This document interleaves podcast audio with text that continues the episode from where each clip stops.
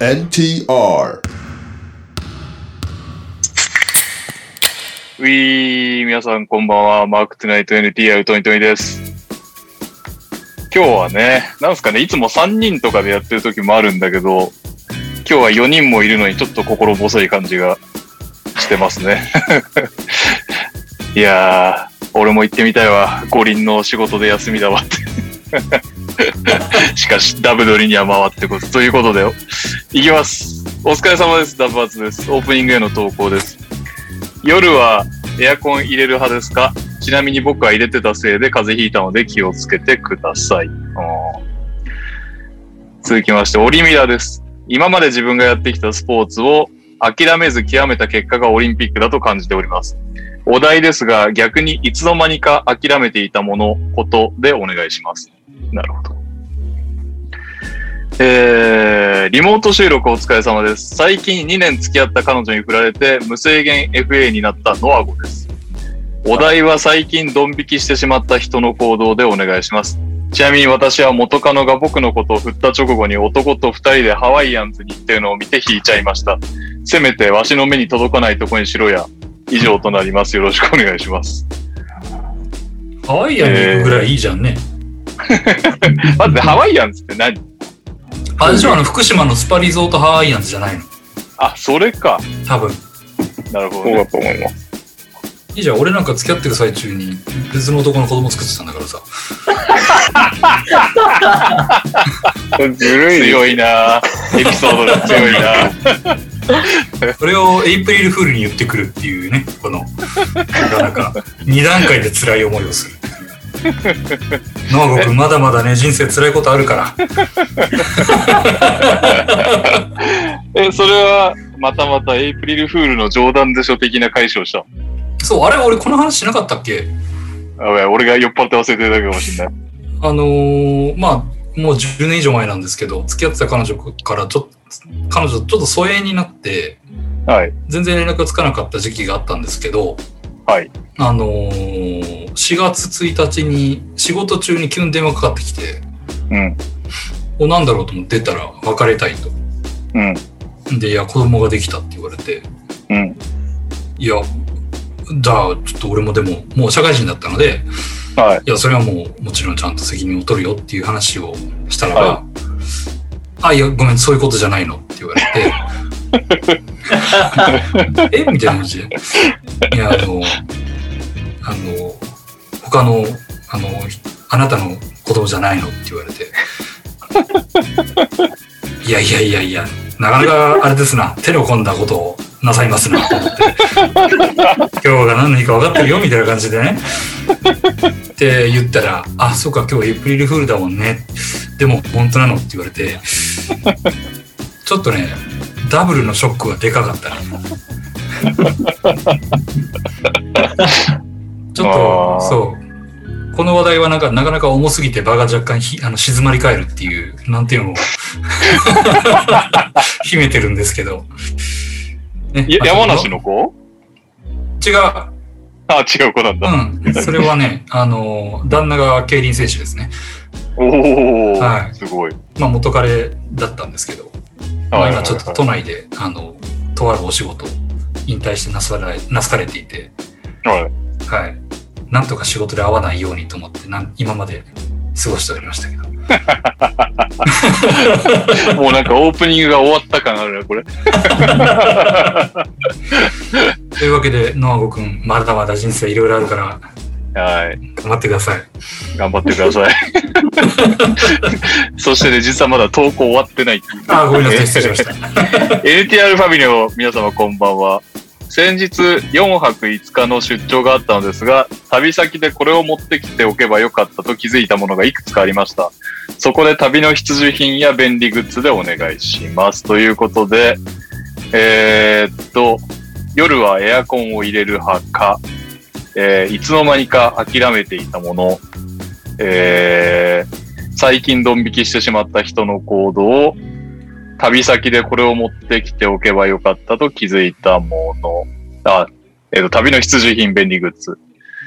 さあ、どれでいきます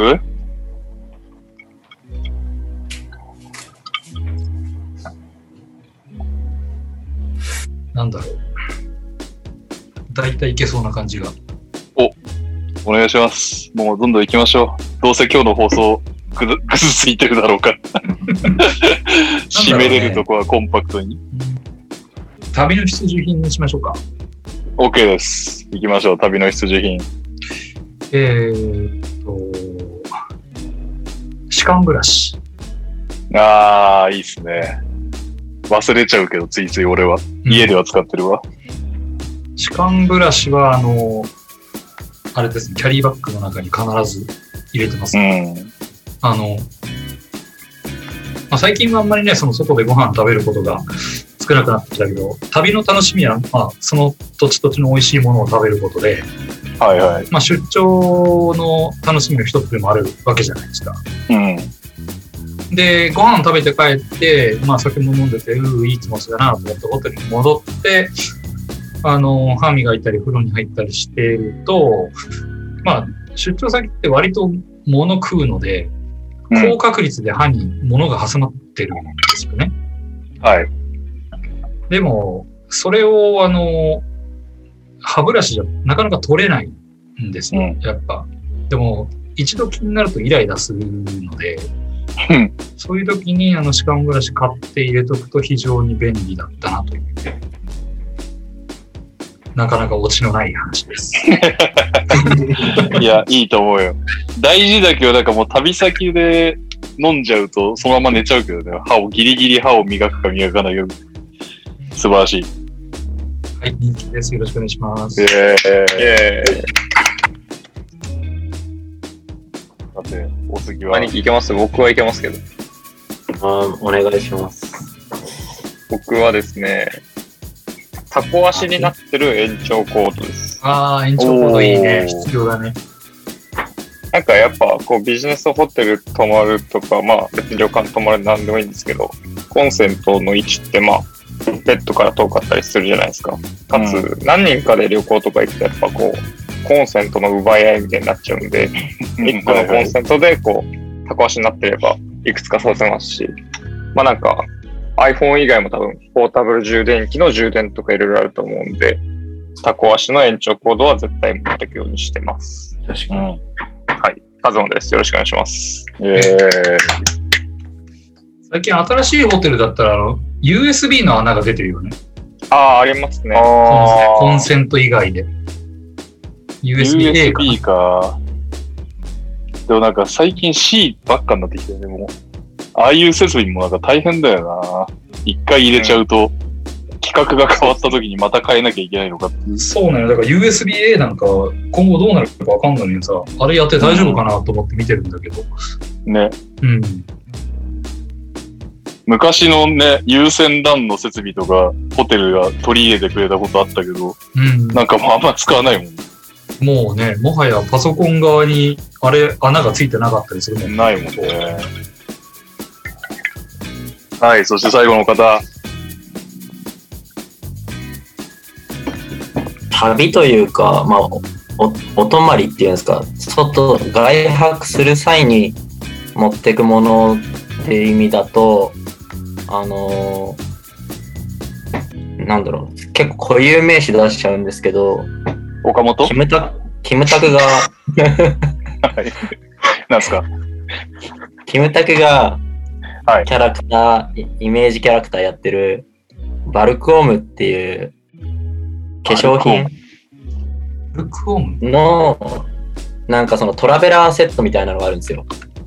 えー、今ちょうど手元にあったんですけど、ここういうやつがあって、なんかその、おー洗顔とか網も本当はセットなんですけど、それはちょっとお風呂場にあるんで、ないんですけど、うん。洗顔と網と、その化粧水と乳液が全部こう、セットになったこのポーチみたいなのがあって、なんか僕肌がめちゃくちゃ敏感なので、これに出会ってからもうずっとこれを、あの、どっか外行くときは持ち歩いてます。えー、だから外泊の時は絶対必要ですね。なんかホテルに備え付けのああ、合わないとかあんだ。嫌なので、はいは、はいい、もうこの指定のやつでっていうので、大体持ち歩いてますね、これは。いいっすうね。んなんまか、この間も大人のエチケット系だって、なんか、バッグの中身を。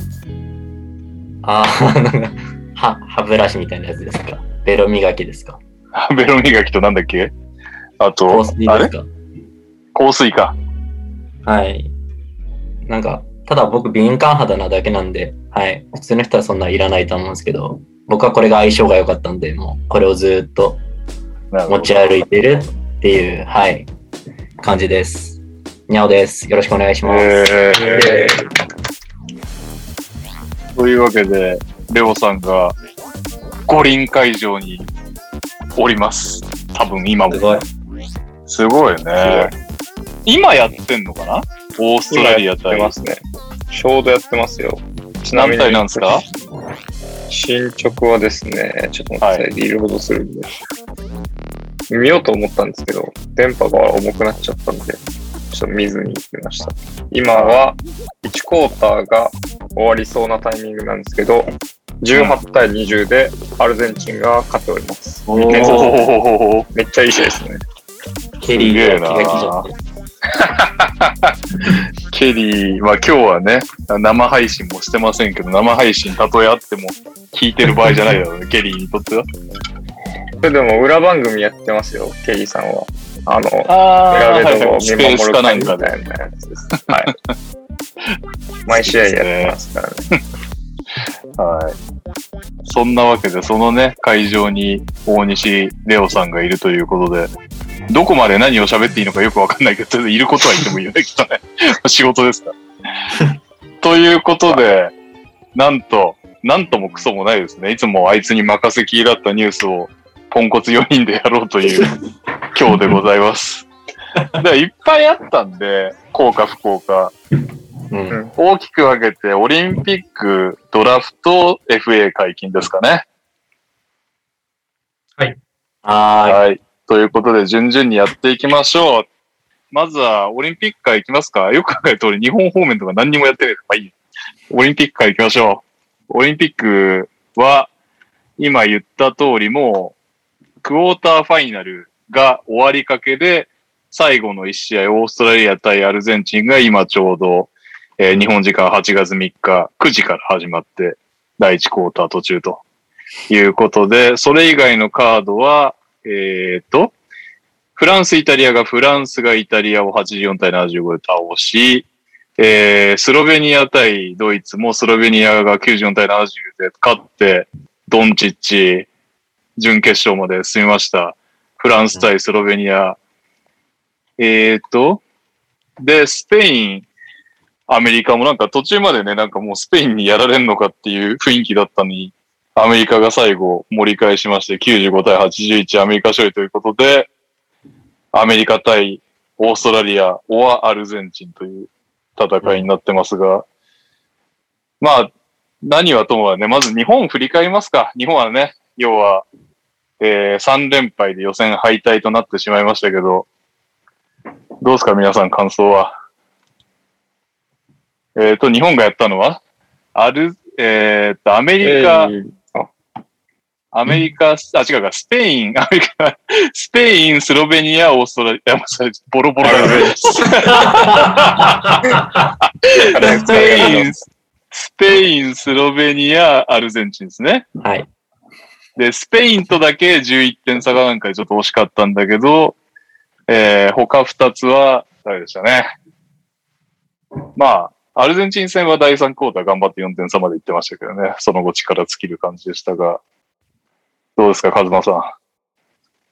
そうですね。まあ、いろいろ、こう、世界との差というか、足らない部分というか、まだまだなところがあるんだなとは思いつつ、なんか、なんていうんですかね、今までの日本よりかは、こう、間違いなく成長してるチームだったと思ったので、ちょこれから頑張ってほしいなっていうのが、まあ、最初の感想ですね。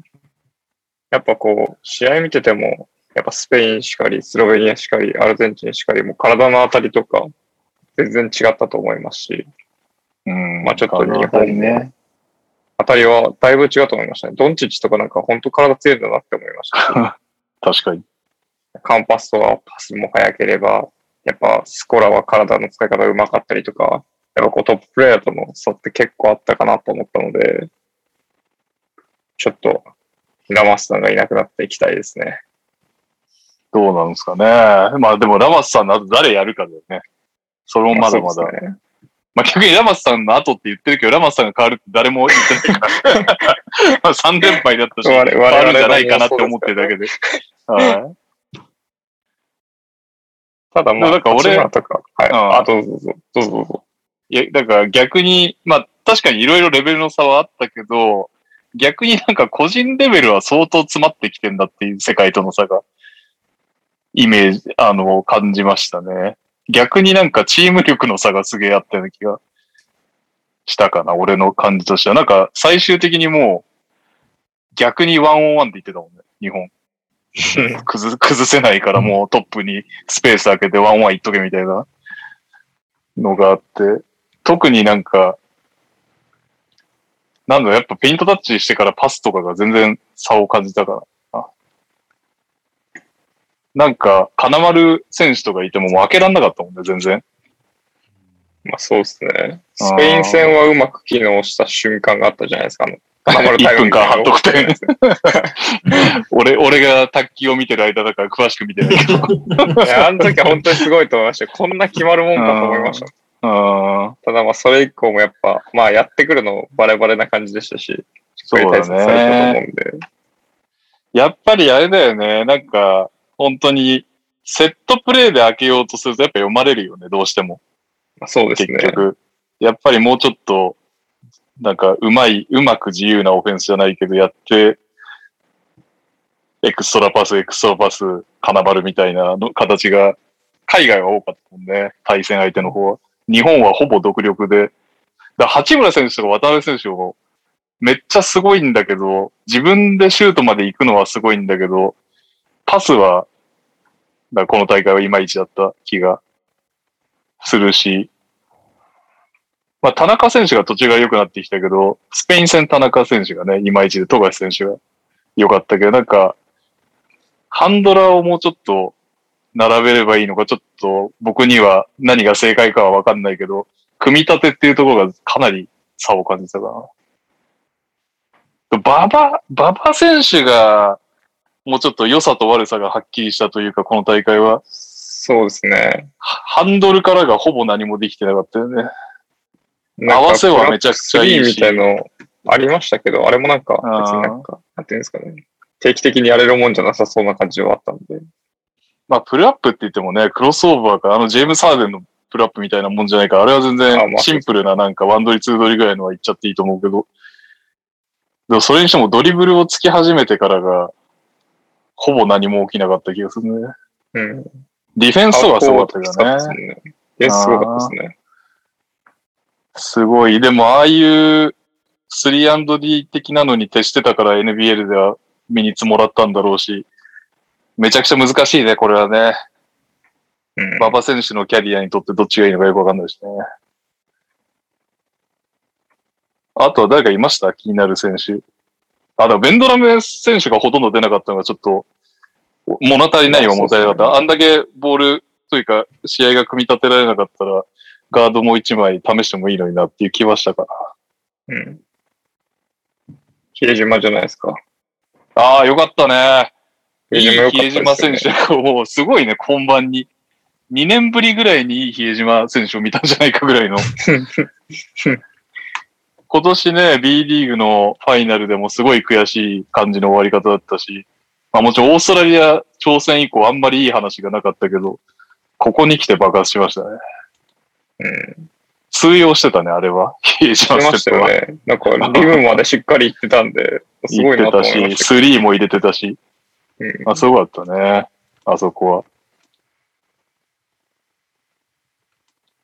右さんと猫さんはどうですか猫さん最後にしますかありがたいお言葉シリーズとして。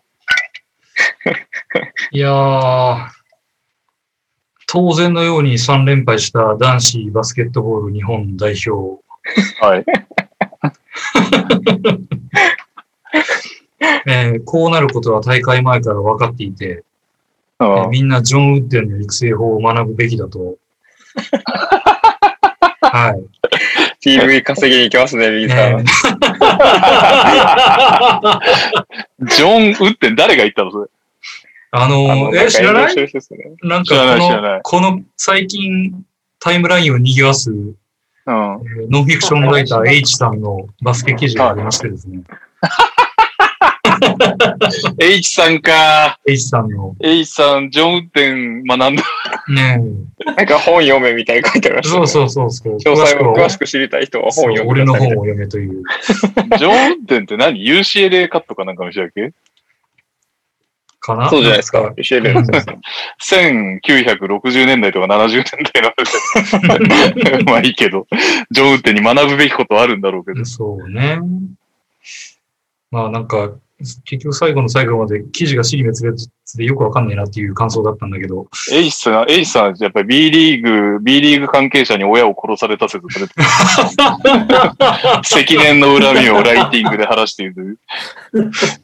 いやまあね、あの、表現することは自由なので、はうん、まあ全然ね、それ自体はいいとは思うんですけど、うんうんまあ、あのものすごく炎上してたので、久しぶりに見たらこんなに炎上するのと思って見ましたけど、まあちょっとそれはさておき、あの、自分の意見としてはなんだろうな、まあちょっとさっき出たけど、あの、八村とかがプレイメイクまでしなきゃいけないのはどうしてなんだろうっていうのはずっと見てて思ったんだけどね。い。うん。うん、なんかもうちょい、あの、ボール運びとかは全ガードに任せて、ちゃんと八村得点に集中するというか、そういうふうにやらせてあげないと、何でもかんでも八村みたいな感じになってる時間帯が途中あったし、うん。うん。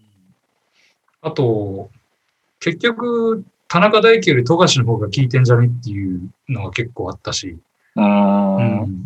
まあ途中から良くなってきたけどね、田中選手もね。ちょっとスペイン戦が完全に富樫の方が上やなっていう感じだったけど。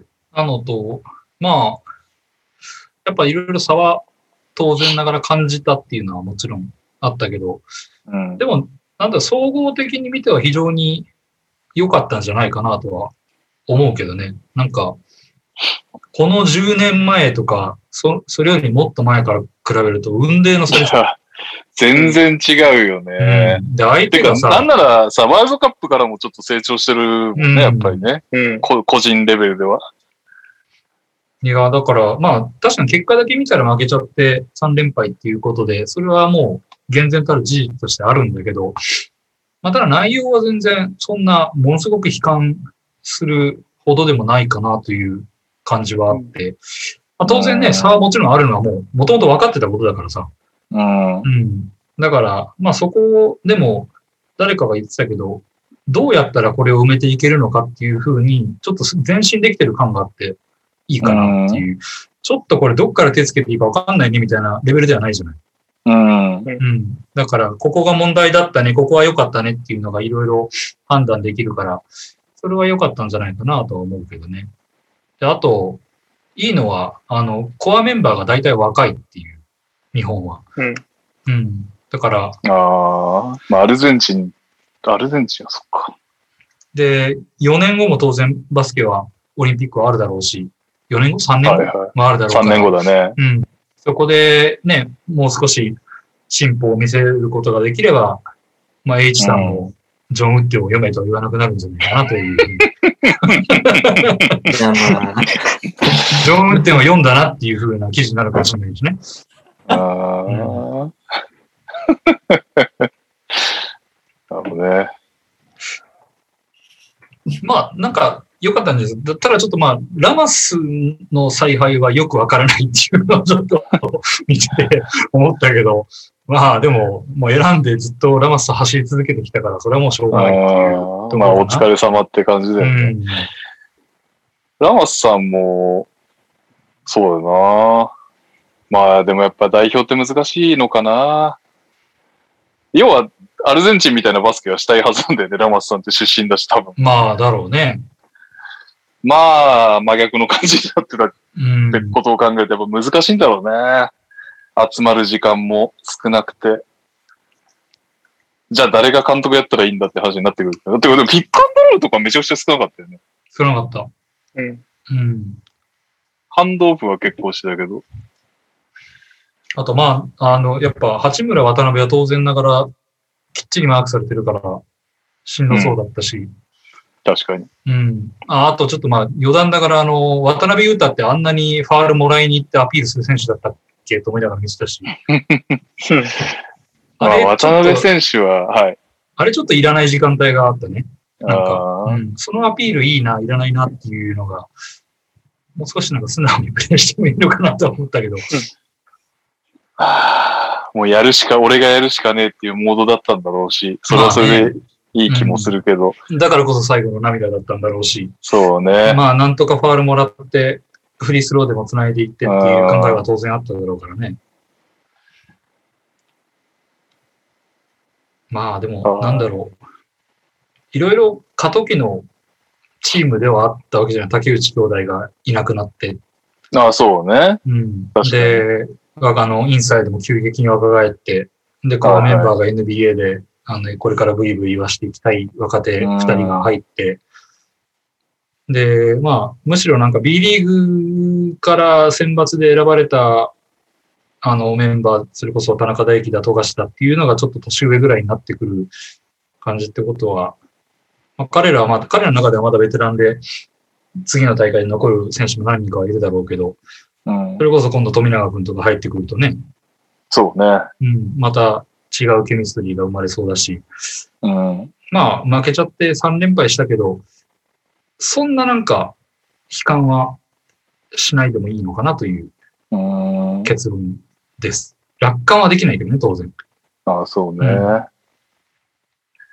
何が先なんだろうな。なんか、ああいう、すごくパスが速くて正確で、しかもちゃんとフェイク入れたり、ノールックだったりとかって、つなぎ方がめちゃくちゃすごくて、日本のディフェンスがずれ作られまくってみたいな、ああいうのって、育成ぐらいからやんなきゃいけないのか、それともなんかこう、プロになってからでも身につくのかとか、なんかちょっとそういうところは考えさせられた。うん。なんかその、バスケカルチャー的なのがやっぱり、ヨーロッパとかアルゼンチンはいいのかな、みたいな、その、今まで培ってきたものが若い世代に。ってなると時間がかかるような気もするし、でも、個人レベルでここまでやり合えてたら早いような気もするし、あ、いつあぞやふややな、意見ですが。いつぞやにゃお先生が言ってたのは、俺は本当その通りだと思って、やっぱあの、フリーのシュートは決めないといけないよね。うん、確かに。うん。そこは、そういうのが結構ボディーブローのように効いてきて最後に話されてる感じはあったから。いあや、のスコラとかすごかったなすごかったねそんスコラってあんなスリー入る選手だったっけスコラとか、そう、スコラとかルビオとかね、NBA で見てたらそんなイメージ全くないのにう、ん。めちゃくちゃしっかり決めてましたね。うん、ルビオさん今日38点、38点だやどうばいいうねことなの いやー、すごいわ。じゃあ、ニャオ先生、お願いします。そんな偉そうなことは言えないですし、皆さんが言ってくれたことが大体一緒なんですけど、まあなんか、日本のすごい人たちが集まって、まあすごい監督のもと、少ないとはいえ練習した結果があれだったじゃないですか。うん。なんでまあ、そこの結果については、とやかく言えるところは何もないなと思うんですけど、その、うん。感想、皆さんの日本の方の感想とかを見てても、うん。なんか成長してるよ、よくやったっていう人もいれば、うん。何3連敗してんでもっとできただろうっていう方もいて、まあ賛否両論、あいろいろあったそうなんですけどだ。まあで結もなん果か自こう体に、結果、はいその内容じゃなくて結果にあれなんだ。言ってる人もいたんだ、もっといけるって。そうですね、勝てたでしょみたいああな。まあ、それはそれでなんか、ある意味ポジティブな気もするけど。そうですね、僕もそういうイメージで、そういう意見が出るぐらいにはなったんだなっていう、あー見てて要は勝てるって思う、うん。まあ願望もあるかもしれないですけど、そそういうイメージに見られるようになったっていうのはすごい、それだけで前進してんじゃないのかなっていうのをまず感じましたっていうの本当と、だね。うん。その個々のプレーについてはそんな、誰が良かった、誰が悪かったなんてのはちょっと言え、何も言えないんですけど、その、どっちかっていうと、今日本ってアジアだとトップクラスだと思うんですよね、今。うん。もう、まあ、オーストラリアを除けば、でもオーストラリアにもうね、勝ったぐらいだからね。で、まあ、中国、韓国、イランとは競れるだろうなとは思うので、全然。あその日本が、その、まあ、親善試合ですけど、フランスにも一応勝ってたじゃないですか。あ、あそんなような日本が実際の本戦になったら、あんだけやられちゃうんだっていう風な感じで、改めてその他国の凄さっていうのをすごい、このオリンピックではは。感じてて、なんか NBA ともまた違った凄さがめちゃめちゃあるなと思って、まあ、ルールも違うんですけど、なんかまず感じるのがディフェンスがもうとにかくずーっと結構プレッシャーディフェンスでボール運びから当たり続けるし、体ぶつけ続けるし、で、日本なんかがやってる時ってそのタイトさもだし、ルーズボールも意識がちょっとやっぱ違うんですよね。うんそもそも日本人と外人って草バスケレベルでもルーズの強さって違うんですけど、このトップクラスのレベルになってもルーズの強さって日本と他国だとやっぱちょっと差があったような感じがしますし、ただそれってうだよな意識で変わるものなのかなとも思うので、やっぱこういうのを経験していく中で、あディフェンスもっとタイトに当たっていかなきゃいけないんだとか、逆にタイトに当たられた時どうすればいいかとか、ルーズはここまでやんなきゃいけないんだとかが分かってくるのかなっていうのは思いました。他国はやっぱりそこら辺に慣れてる感じもあるので、うん。そこの差は感じたっていうのと、もう一つは右さんの言った通り、まあ、もちろんシュート力の部分なんですけど、その完全ノーマークになったら、それなりに日本は決めると思うんですけど、うん。それよりもこう頑張って振って、割とディフェンスが詰めてきてる時とかに、うん。なんかとりあえずその場しのぎのこうフェイクからドリブルしてかわすみたいなのが多くて、壊しきれなくて、っていうのが多くて、スロベニアなんか、結構、マーク来てても、一歩でも遅れたらガンガン打ってくるんですよね。うん思い切りがいいというか、その割とプレッシャーがある状態で打ち切る強さ、まあ気持ちの強さかもしれないんですけど、うん。そういうなんか意識とか練習をすごいしてんじゃないかなっていううん日本ってすごいうまくやろう、うまくやろう、ノーマークをしっかり作ってやろうっていうのがすごうい、なんんていうんですかね、確実にやろうとしすぎちゃうかなと思ってう、ん。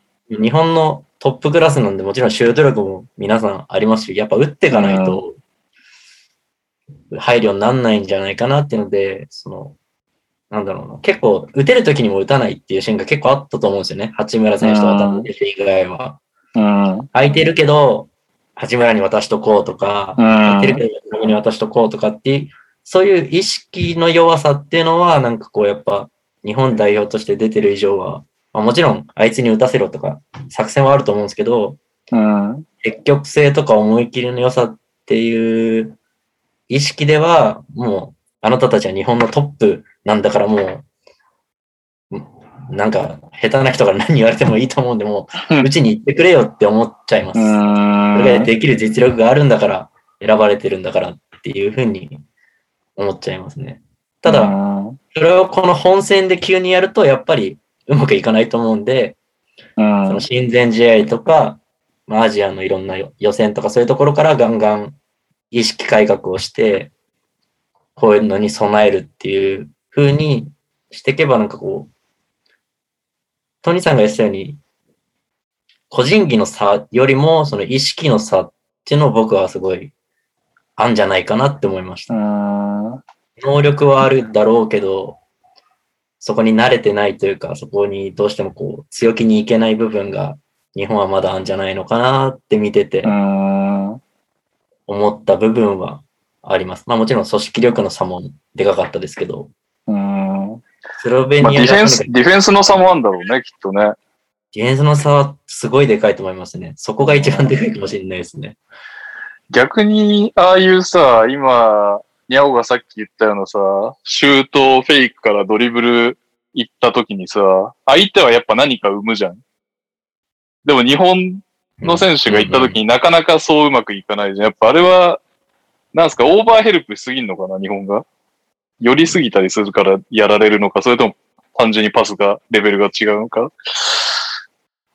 うんなんか、どうなんですかね。うんまあ、一個一個俺もワンプレイワンプレイ追ったわけじゃないから、あれだけど、なんかすごい違うよね、そういうシーンだけ撮っても。そうですね。なんか、うん、日本と他国。他国は大体同じようなプレーしてるんで、みんな。日本だけどうしてもなんかこう、他国と比べると、うん、結果違うな漠然としてるんですけど、何なんですかね、あれは。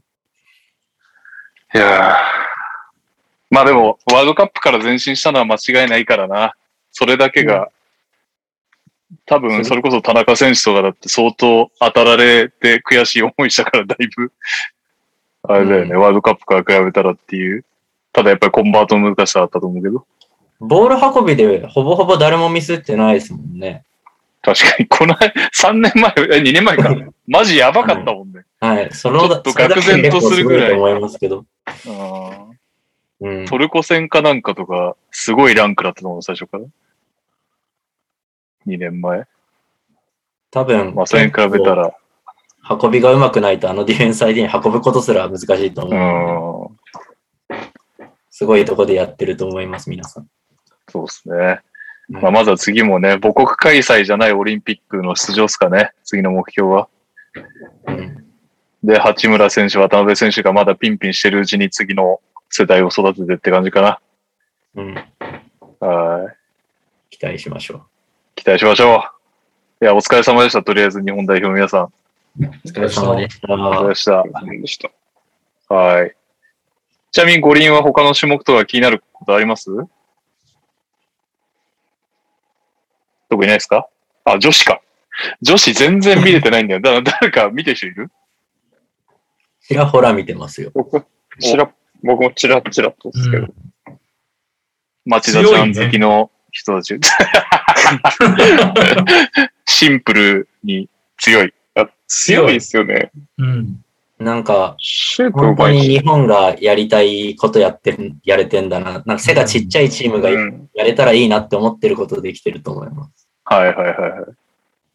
なるほディどフね。ェンディフェンスじゃないですか。とにかくすごいなって思うのは。あーうんプレッシャーからのダブルチームでっていうのが、アメリカ相手にもめちゃめちゃ効いてたんで、なるほすごかったですね、本当に。ど。えあとは、オフェンスは多分結構システマチックなことやってると思うんですけど、ー、あまあ、広く、コートすごい広く使ってるし、こう動きながらのローテーションオフェンスも多いし、スクリーンも多ーいし、うんで結果シュート力もすごいんで、3桁この間取ってましたもんね。100点超えしてたんで。おーうーん。まあ、なんだっけ、FIPA のパワーランキング、なんかのパワーランキングも2位になってる。今2位アメリアカのメリカに次いでですよね。メダル圏内じゃないですか。で、初戦があ、決まったベルギーだっけうんどうなのあベルギーいけんじゃないですか頑張れば。ベルギーをあんま知らないですけど。 アメリカ以外には勝ってほしいですけどね。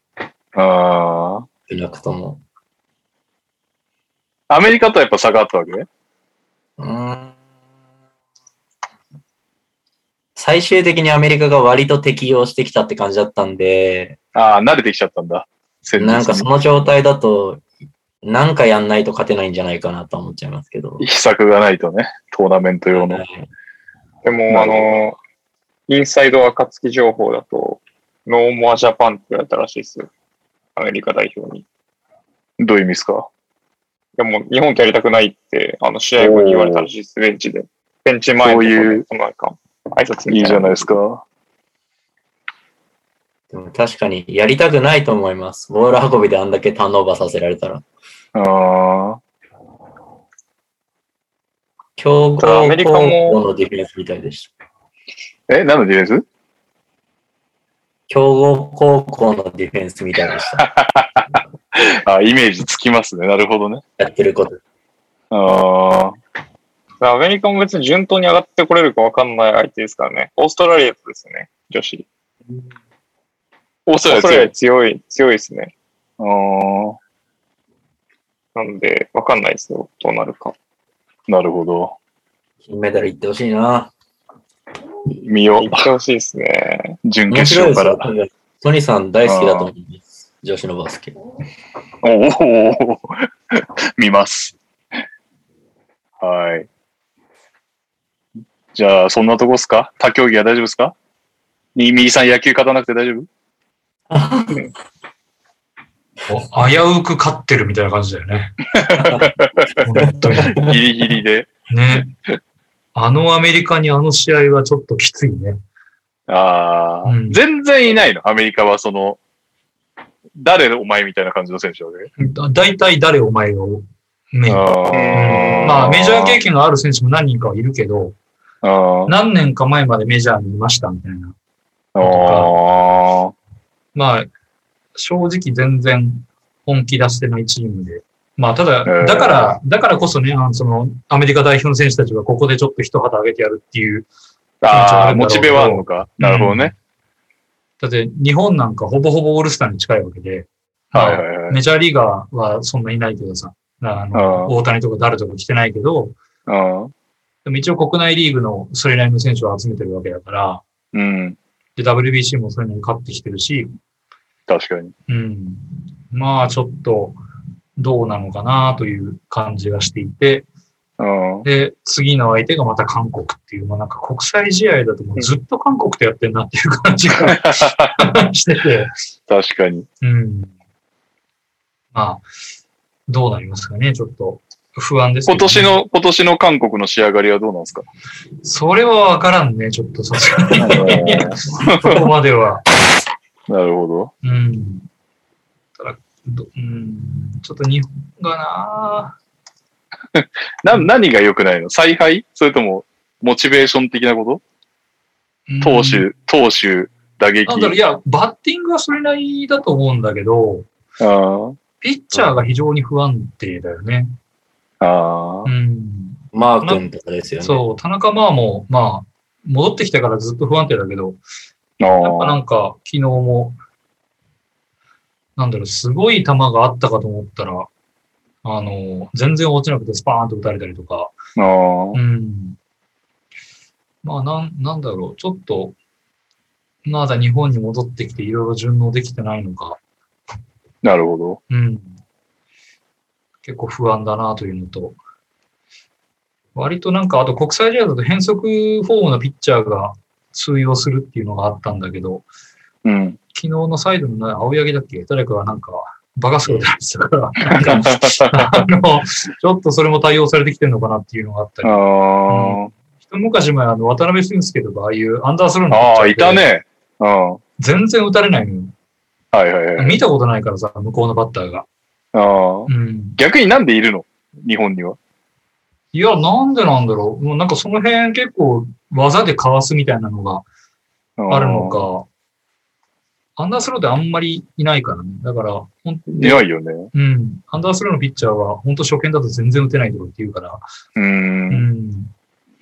まあ、ああいう結構変則的なやつ集めても面白いか、面白いのかなとは思ってたんだけど。ところが通用しないというう。ん。 まあ、サイドがね、変則と言えるかどうかはちょっとまた別として、ああ。うん。どうなのかなという感じです。なるほどね。うん。はい。以上っすか、皆さん。はい。はいっす。じゃあ、以上五輪情報ということで、続きまして、右さんお待ちかねのドラフト情報いきましょうか。イイェイェーイ。えーっと、ブルズファンインジャパンを引用いたします。え、そんなサイトがあるんですか、 えーしっかりデリック・ローズ自伝のバナーがあります ね。大あいいです西ねレオさんのサイトでございますなんが。かちょっと色と順応してていいですね。うんう。ん。本当だね。 えーっと、コメントはザ・リンガーのケビン・オコナー記者のものがベースだそうです。えー、一巡目1位、ケイト・カニンガム。デトロイト・ピストンズですね。あれだね。じゃあ、コメント、ロッタリーだけ読みましょうか。フランチャイズを変えることができるオフェンスの指揮者、スムーズなスコアリング能力、多様性のあるディフェンス力、勝利者のメンタリティを備え合わせている。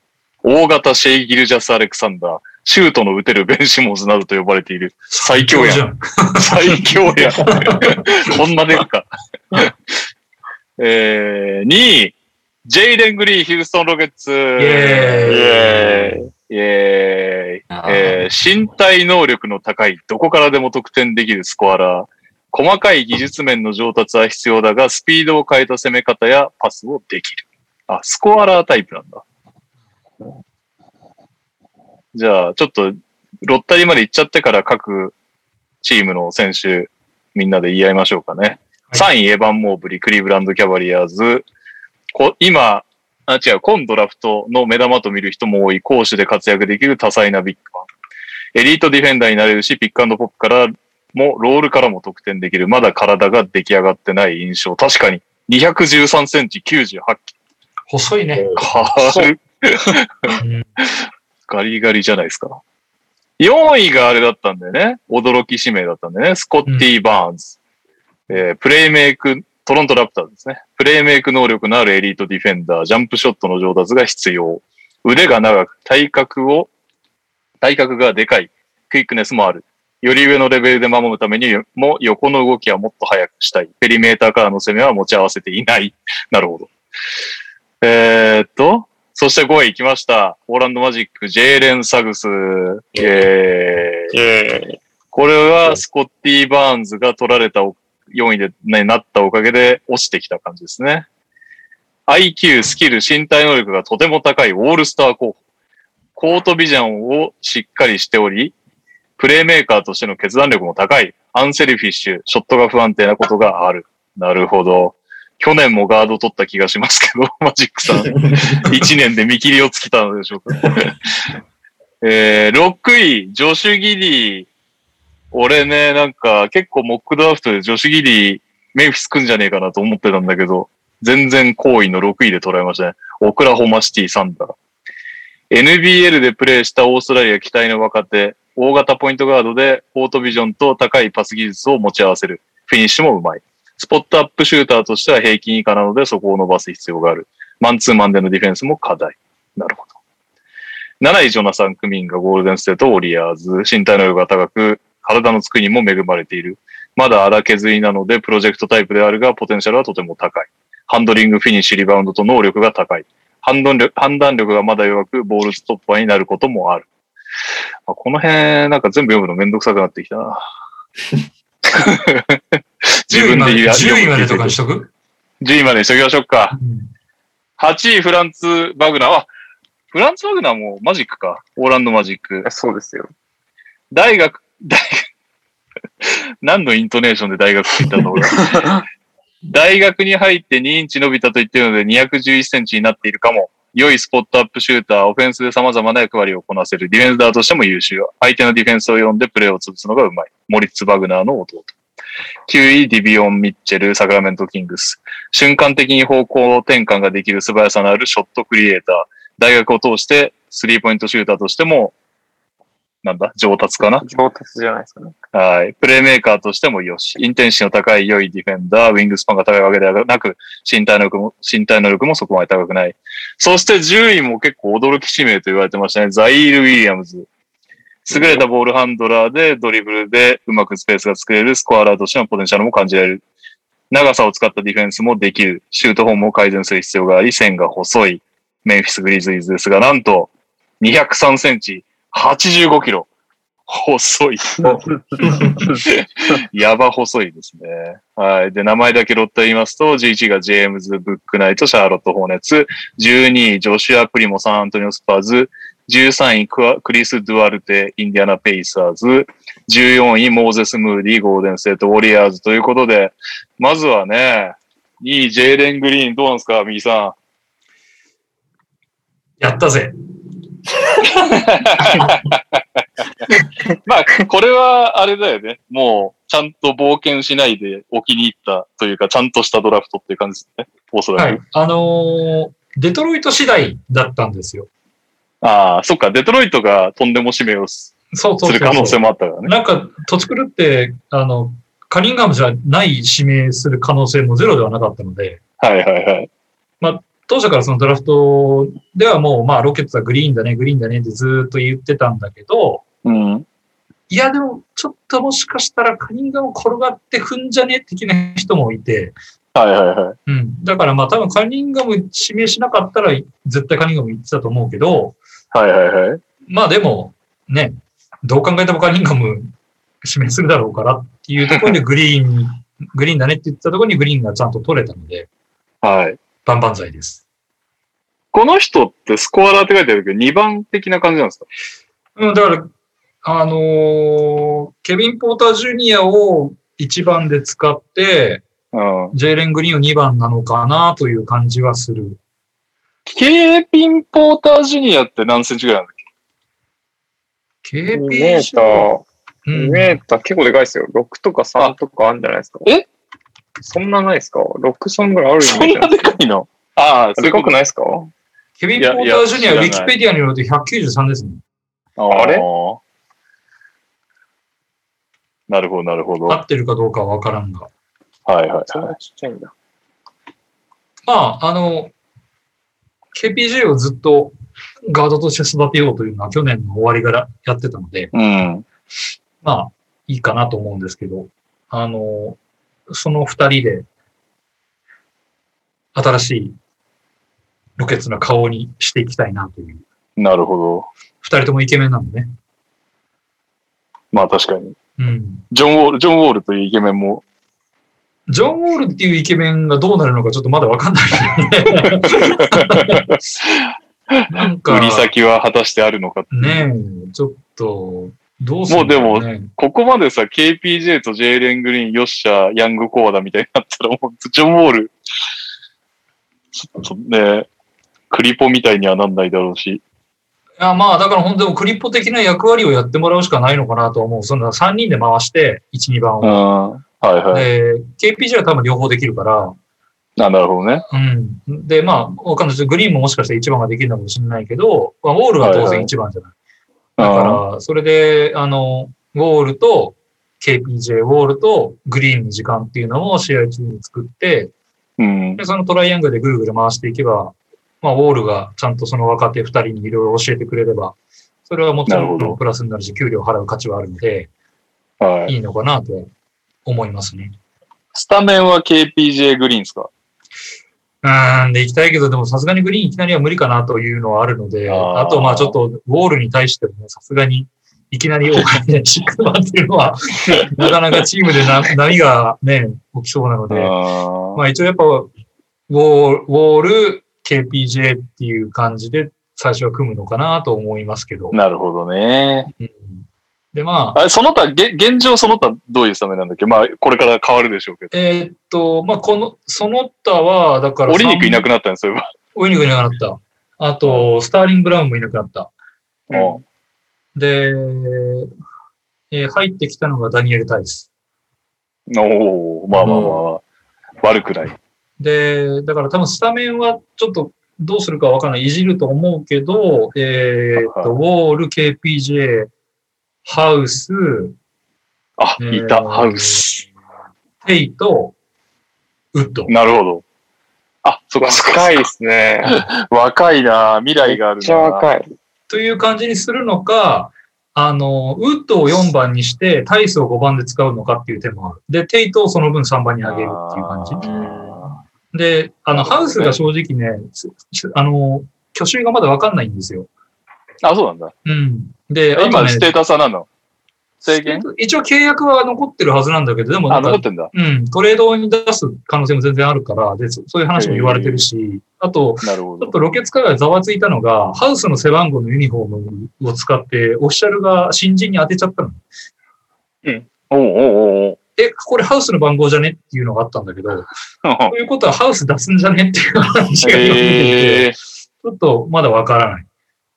あと、エリック・ウォードンもそろそろ売り時を逃し始めてる感じがあるから、うんエリゴって何年残ってんのまだね、ちょっと残ってるはず。いや、まあ残るなら残るでいいんだけど、うん。まあ、あの、まあ、本人確もかにエリゴ本人がね、そんなそうそう育成に付き合ってらんねえよっていう。そう、っていうのもあるし、まあ十分働いてくれたので、まあなんか、いい、良きタイミングで出してあげたいなと思うんだけど、でも、それにしても出さないと、あ、でもエリゴ2023、24まで契約残ってんな。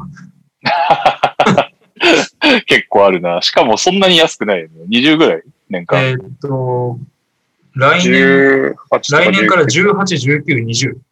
ああ、まあま上があ。ってくパターンですね。ジョン・ウォールさん44、47。警戒。でかいっすね、ジョン・ウォールさまん。なるほどね。あ、あとエイブリー・ブラッドにもいなくなったね。ああ、うん。で、ヌアバが残りましたね。おうおーだから結構ね、なんか、ガチガチディフェンスローテーションが組めそうなメンバーは残って、ああ、なるほどね。タイスが入ったのが結構大きいかな。結構リムが弱かったので、今まで。はうん。タイスが田園と立っててくれると、やっぱりディフェンスはそんなに心配ないかなっていうのがあるので。い。うん。うん。で、グリーンそんなとこっすかねあーグリーンの話、もしあれば、他にも。なんか、あれなんだよね。あのーフィリ、フィリピンのそう国です。籍だかなんか、かん持ってるクのラクソンとかと同じパターンはでいす。はいはそうだよね。い。あれなんかよくわかんないんだけど、世代別で代表になってるやつって入れんのフィリピン代表。アメリカ代表のキャップ持ってんだよね、世代別で。ああ、そっかそっか。世代別は農館でフル代表のみなのかわかんないけど、なんか多分よその行ってたら出れなそうだよね、うん。なんとなく。でも世代別とかで出てたら NG だったら、ジャリル・オカホーとかナイジェリア出られなそうじゃないですか。ジャリオカって出てんだっけ世代別入ってるんじゃないですかね。あれぐらいの。そうなん。だ。ジェレン・グリーンジャリル・オカホー、ああ、オカフォか。なるほど。なんとなく勘ですけど。じゃあ、日本の前にグリーンが立ちはだかる日が来るかもしれないですね。かもしんないね。あそあう。グ。リーン、クラークソンは厄介ですそね、れはそれででも見たいよね。右、 右さんもケリーのデラベドバじゃないけど、日本じゃなくてフィリピン応援しちゃうみたいなね やべえ、パッキそんョとな日も友来達るかになもっしちゃれないうそこ まあでも、最後にしますけど、グリーンは、あの、去年もね、イグナイト、あの G リーグではいはい。頑張ってたので、まあ、割と早めに、あの NBA にもアジャストしてくれるんじゃないかなという期待もなるほど。あります。G リーガー、G リーガーたちとやはいっはて、いそれなりにちゃんと活躍もできていたので、そっか、初のね、イグナイト、初新人ということですね、うんドラフト。はい。わはいかりました。ありがとうございます。じゃあ、ニャオさん、ジェーレン・サグスとフランツ・バグナー、どうっすかさ、やっぱサグスは嬉しい。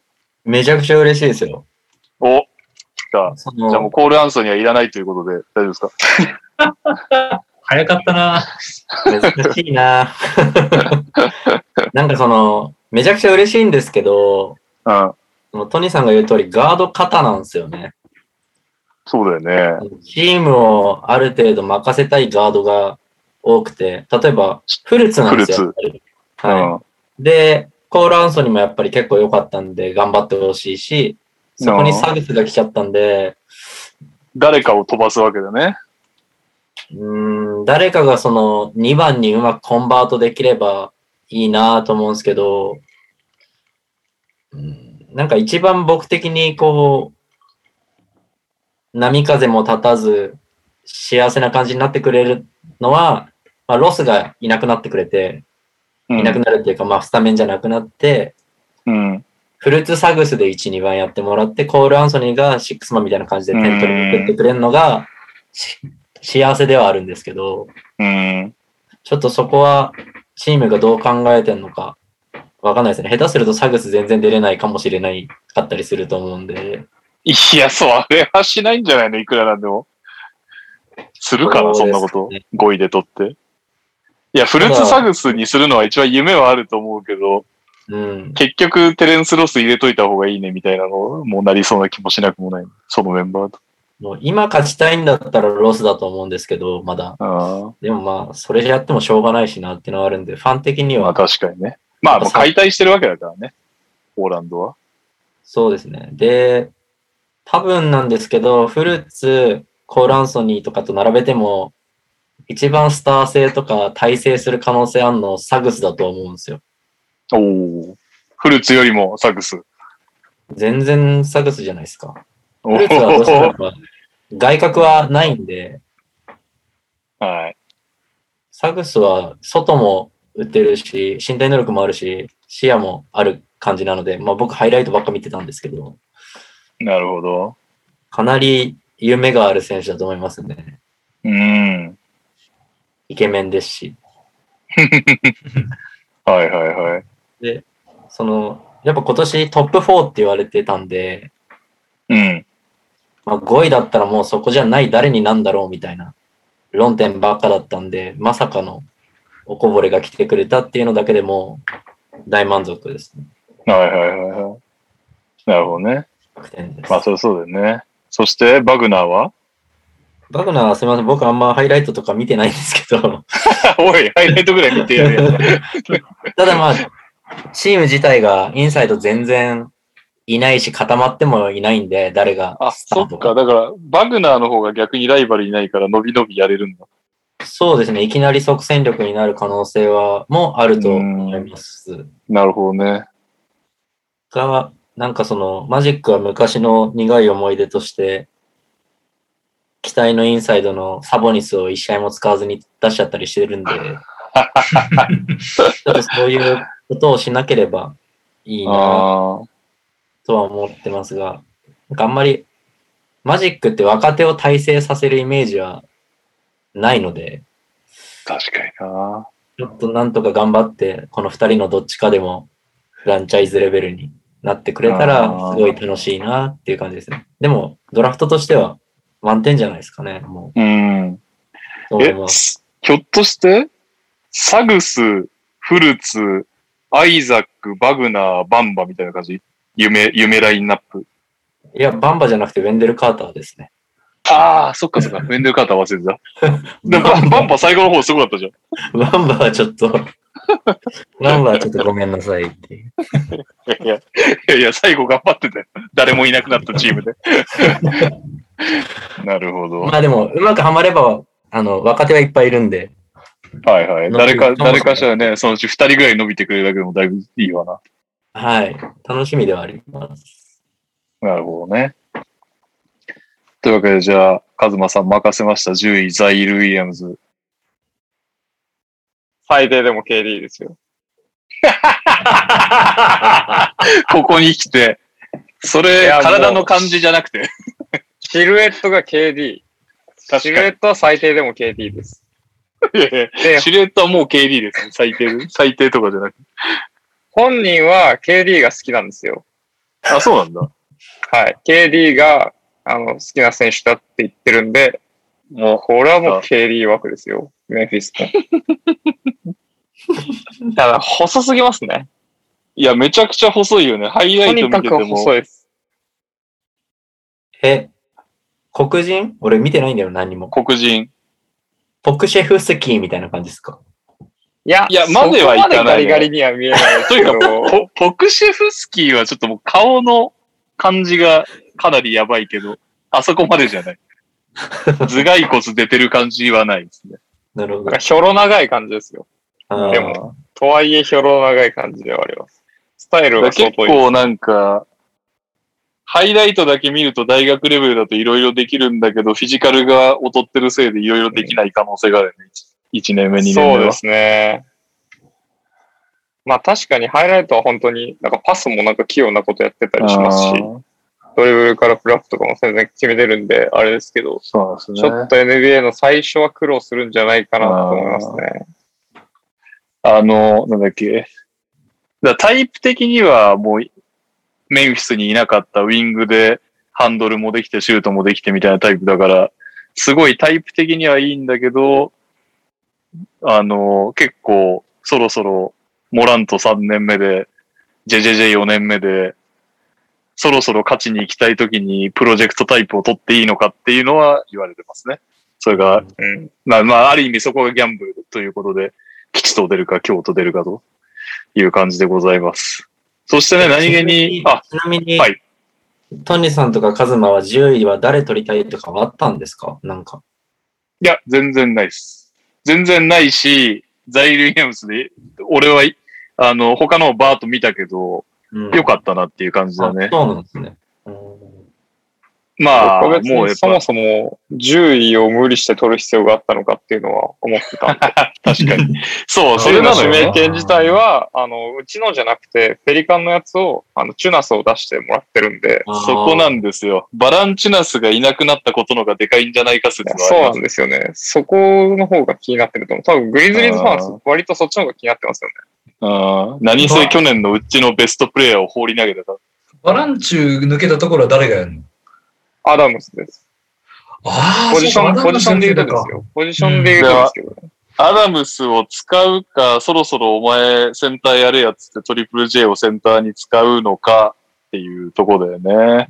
やっぱね、なん、なんか前回も言ったような気がするけど、去年、ん去年 AD がやっぱりセンターとして輝いてファイナルで、今年はヤニスがセンターとして輝いて、もうなんちゃって、なんちゃってフォワード、本当はスモールボールセンターみたいなやつのね、時代がちょっときつつありますから、トリプル J その波に、ビッグウェーブに乗ってもらいたい感じはありますからね、個人的には。まあ乗ってくれるかわかんないけど。 な何せ AD とヤニス、ディフェンスが尋常じゃないからな。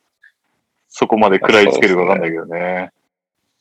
まあ、あとはやっぱ今年で契約終わる選手、まあ、あの、日中にちらっとトニーさんとも話しましたけど、パイアスが今年で亡くなって、カイル・アンダーソンも亡くなったりするんで、まファイルとか出されるも。かもな。年ではある。まあ、すぐにこう、FA で次の夏に出られるぐらいだったら、全然トレードもあり得るかなと思いますけどね。ありえるね。カイル・アンダーソン、4番やってほしいけどね。トリプル J5 あ番、ー4番、カイル・アンダーソン。ウィンズローとかもどうなるかわかんないですけど。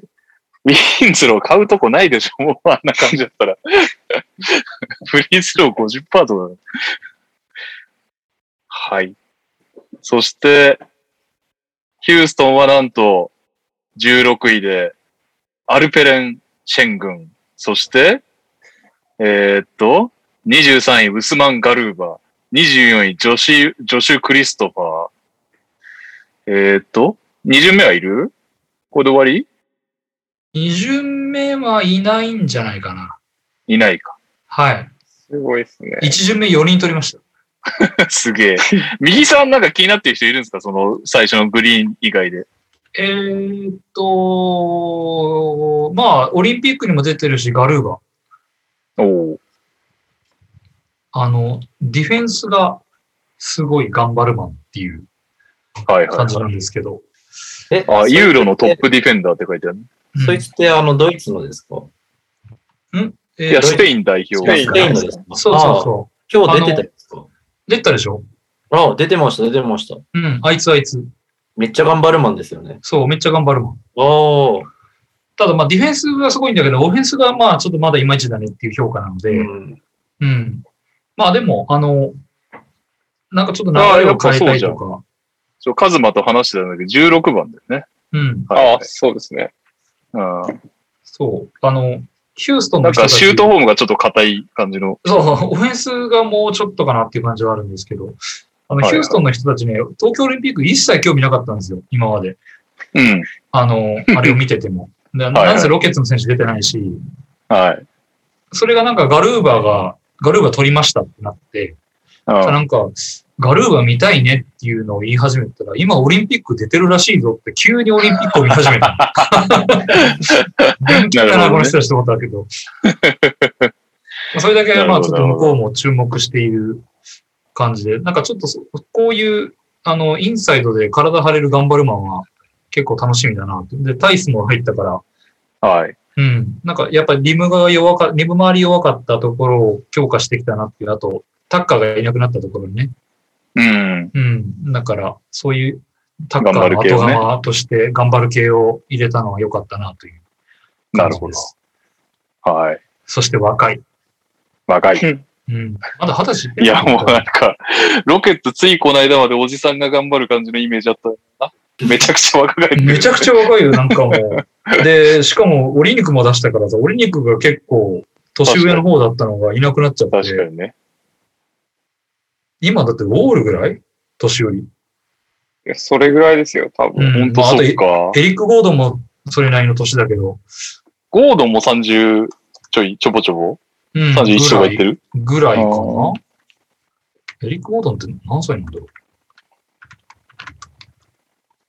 ローズの本に出てたもんな32。 32か。うん。だから、急激に若返って、しかも楽しみなメンバーが増えたので、うん。いいですね。なるほど。うん。そして30位。はい。あ、ごめんなさい。あ、ごめん、あ、ごめんなさい。クリストファーとシェングン君は、ちょうっんと、ハイライト今見てるんですけど、あの、シェン、シェングン君はあの、トルコの MVP だっけそう、折り肉感がある、ちょっと。オール、オールドオリ肉を出して、うんニューオリ肉を。ただなんか、あんまりハイライト見る限り、そこは、外のシュートのハイライトも出てくるんだけど、うん。あ若干怪しい感じなので、あ。入ってるとこだけ切り抜かれてるからさ。なるほどね。ただあの、ペイント周りめっちゃうまいね。うん。うん。あの、ポストプレイが非常に上手。だから、へーうん。オラジュマン塾に行ったら、またこれ良くなるんじゃないかなっ ていう。あなるほど。いいっすね。と、クリストファー君はちょっといまいちよくわかんないんだけど、なんか、ただ結構、あの、日本のロケッツファン界隈では、クはリいス。トファー欲しかったっていう人が多いので、あ、よかったっていへうえ。感じです。あれですよね、グリーンと高校かなんかが一緒っすよね。あ、そうなんだっ。けなんか、夢、夢枠っぽい説明だもん、説明も。ダイナミックのスコアラー、オープンコートで輝く、タフショット決める、プレーメーカーとスキプレイ、プレーメーカーとしてのスキルを向上させたい。全くシュートが入らなくなることもある。ディフェンスがまだ安定していない。いいですね。ロケッツらしいですね。あの、地味にハーデンの後輩っていうね。おアリゾナステああ、ーアリゾナステートあだれそのそうそう。なので、いいんじゃないですか。こういうハーデン、ハーデンの残りがも感じさせる締めもして。いいですね。ええはい。以上です。そして、30位グリズイズが、サンティ・アルダマというね、選手あをの取ったんですト。あが、の、あれだもんですね。あのアルダマをね、 誰っていう。な何人 そもそも。いや、ススペペイインンか。人っぽいっすよあ、。スペインなんだ。あのーまあなんか、ビッグマン、なんか結構何でもできる系のビッグマンで、ハイライトもめちゃくちゃすごいんですけど、カンファレンスが、あ一応あの、NCWA なんですけど、えっ、と、ロイオラ・メリーランドが弱いカンファレンスにいるらしくて、だから、その、相手のレベルが低い中でめっちゃ超人的活躍をしている可能性があるハイライトが残ってて、ちょっとよくわかんないですね。あと、ティリーとか、ポーター弟とかは、あんまり評価されてなかったのかなっていう指名でもありますね。うーん。えー、そして、あ、オーランドはオーランドは、あれこれどうなってんだオーランドは2巡目はありますどうだったっけなさそうじゃないですか。 33位で指名してるけど、それはクリッパーズに行ってるね。そうですね。ジェイソン・レオプレさんスト情ン。報だと。なるほど。あ、じゃあ、以上ということですかね。ちょっと見当たらないですね。ほら。はうん。そんなとこですかい。はい。ということで、最後ですが、えー、フリーエージェント解禁の話題に行きますか。これが、 全然グズグズなんで、オジのツイートを最新から拾っていくっていう。地道にじ。ゃあ、気になる、気になる名前が出たら、ああ、まあこれは言っとくか。シェイ・ギルジャス・アレクサンダー。えーっと、5年172ミリオンすげえ。再契約。OKC。まあこれ妥当ですかね。どうですか皆さん。妥当。高い本当だと思います。妥僕当 は。シェイ信者なんで。シェイシェイ信者なんですかでもファンタジー OKC ではこれ、シェイと心中する道を選んだってことだよね。ね、あれだけ指名権あって、フランチャイズビルダーを探してるのかと思いきやのシェイ。うん。探してるわけじゃなかったんですね。まだ集めてたでしょ一巡目。 まだ、まだ集めてまだ集めてま永し遠と集たね。めてます。そう、なんか、こうなったら満足するんだろう、あの人と思う けど。ね。まあ、完成形はよくわかんないですけどう。んえーっと、スペンサー・ディン・ウィーディがワシントン・ウィザーズ。ああ。でも、ニアリングはディールって書いてあるから、まあ成立してないかもしれないけど。まあ、でもこれはワシントそうっすン、よワシントンにはいいですよね、当然。あが、そっか。ポイントがカズどれマがあれだっけちょっとさ、カズマインスタ見れるインスタの方がまとまってるっつってたよあ、まあそうですね。あと、なんか、フリーエージェントのサイトみたいなのを見つけました。おじゃあ、ちょっとお願いします。僕飲み物取ってくるんで。上からじゃんじゃんいく感じでいいですかね。なんか、ああいう目度なのか、これ何順かよくわかってないですけど。クリス・ポール。あ、 4年、4年120ミリオン。おめでとうございます。 36歳で、まあ、4年120を手に入れるっていう。うん、 40歳まで30ミリをもらい続けるってすごいですね。すごいね。え、これってどういう意図があるんですかサンズ。来年優勝したいんじゃないえっと、本来は1年2年でいいんだけど、4年ぐらいじゃないと引き止められないからってことですか いや、そうでしょ。クそうリじス・ゃポないですかールさねんは、あの、ああ見えて、金はがっつり持っていくからね。あ ああ、見えて。ああ見えて。 なんか、複数年欲しがってオプション破棄みたいな感じでしたね。そうそうそうそうオプション破棄だかなんか忘れちゃいましたけど。だからそれで、ああサンズに迫ったんじゃないうん。そうですよね。まあ、完全に売り手市場だから、それはできるよね。そうですね。まあ、ちでもなみに、 40、はい、あと、ちなみにあの、ロケッツでもあの人4年契約勝ち取ってますんで。なんか、怪我がちの選手でありつつも、契約はちゃんと持っておきたい感じですよね、きっと。計画的に。初年度活躍して、チームがいいところ行って、そのオフに4年契約をして、えーその大型契約をした年にエースと揉めるっていうところまでセットなんで、じゃあ来 年、来年楽しみです。見えブて。ッカーと揉めないでほしいなと思うけど ね。うん。まあ、ブッカーは大丈夫そうだけどな。ちょっ大と丈夫な気がしますけどうね。ん、ハーデンとはまた性格が違うから。ね、日本に来じゃあて、急に丸刈りになったブッカーさん。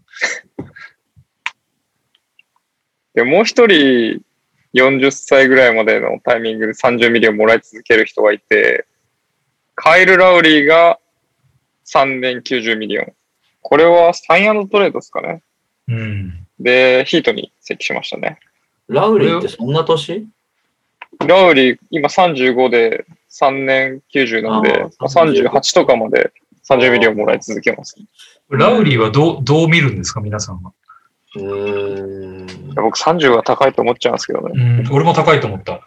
普普通に高いなと思いましえ、何年た。3年です。3 3年90です。おー、高いね。あヒートだっけうん、ヒートです。ラウリー、バトラーあ、ドラギッチとかもう切れちゃうのかなサイアントレードのパッヒケージートフがァンが怖がってるのがドラギッチの挙手。ああ。ラウリー、ダンカンロビバントソラーンも。ダンカン・ロビンソンは再契約しましたね、ヒートと。おお、うんラ5ウ年リー、バ90ッです。トラー、ダンロビラダウンロビアでアデバヨ。アデバヨ、ヒーロそっかヒーローセンター誰だー。あれセンター誰だっけも。あ、でもアデバヨやってませんでした。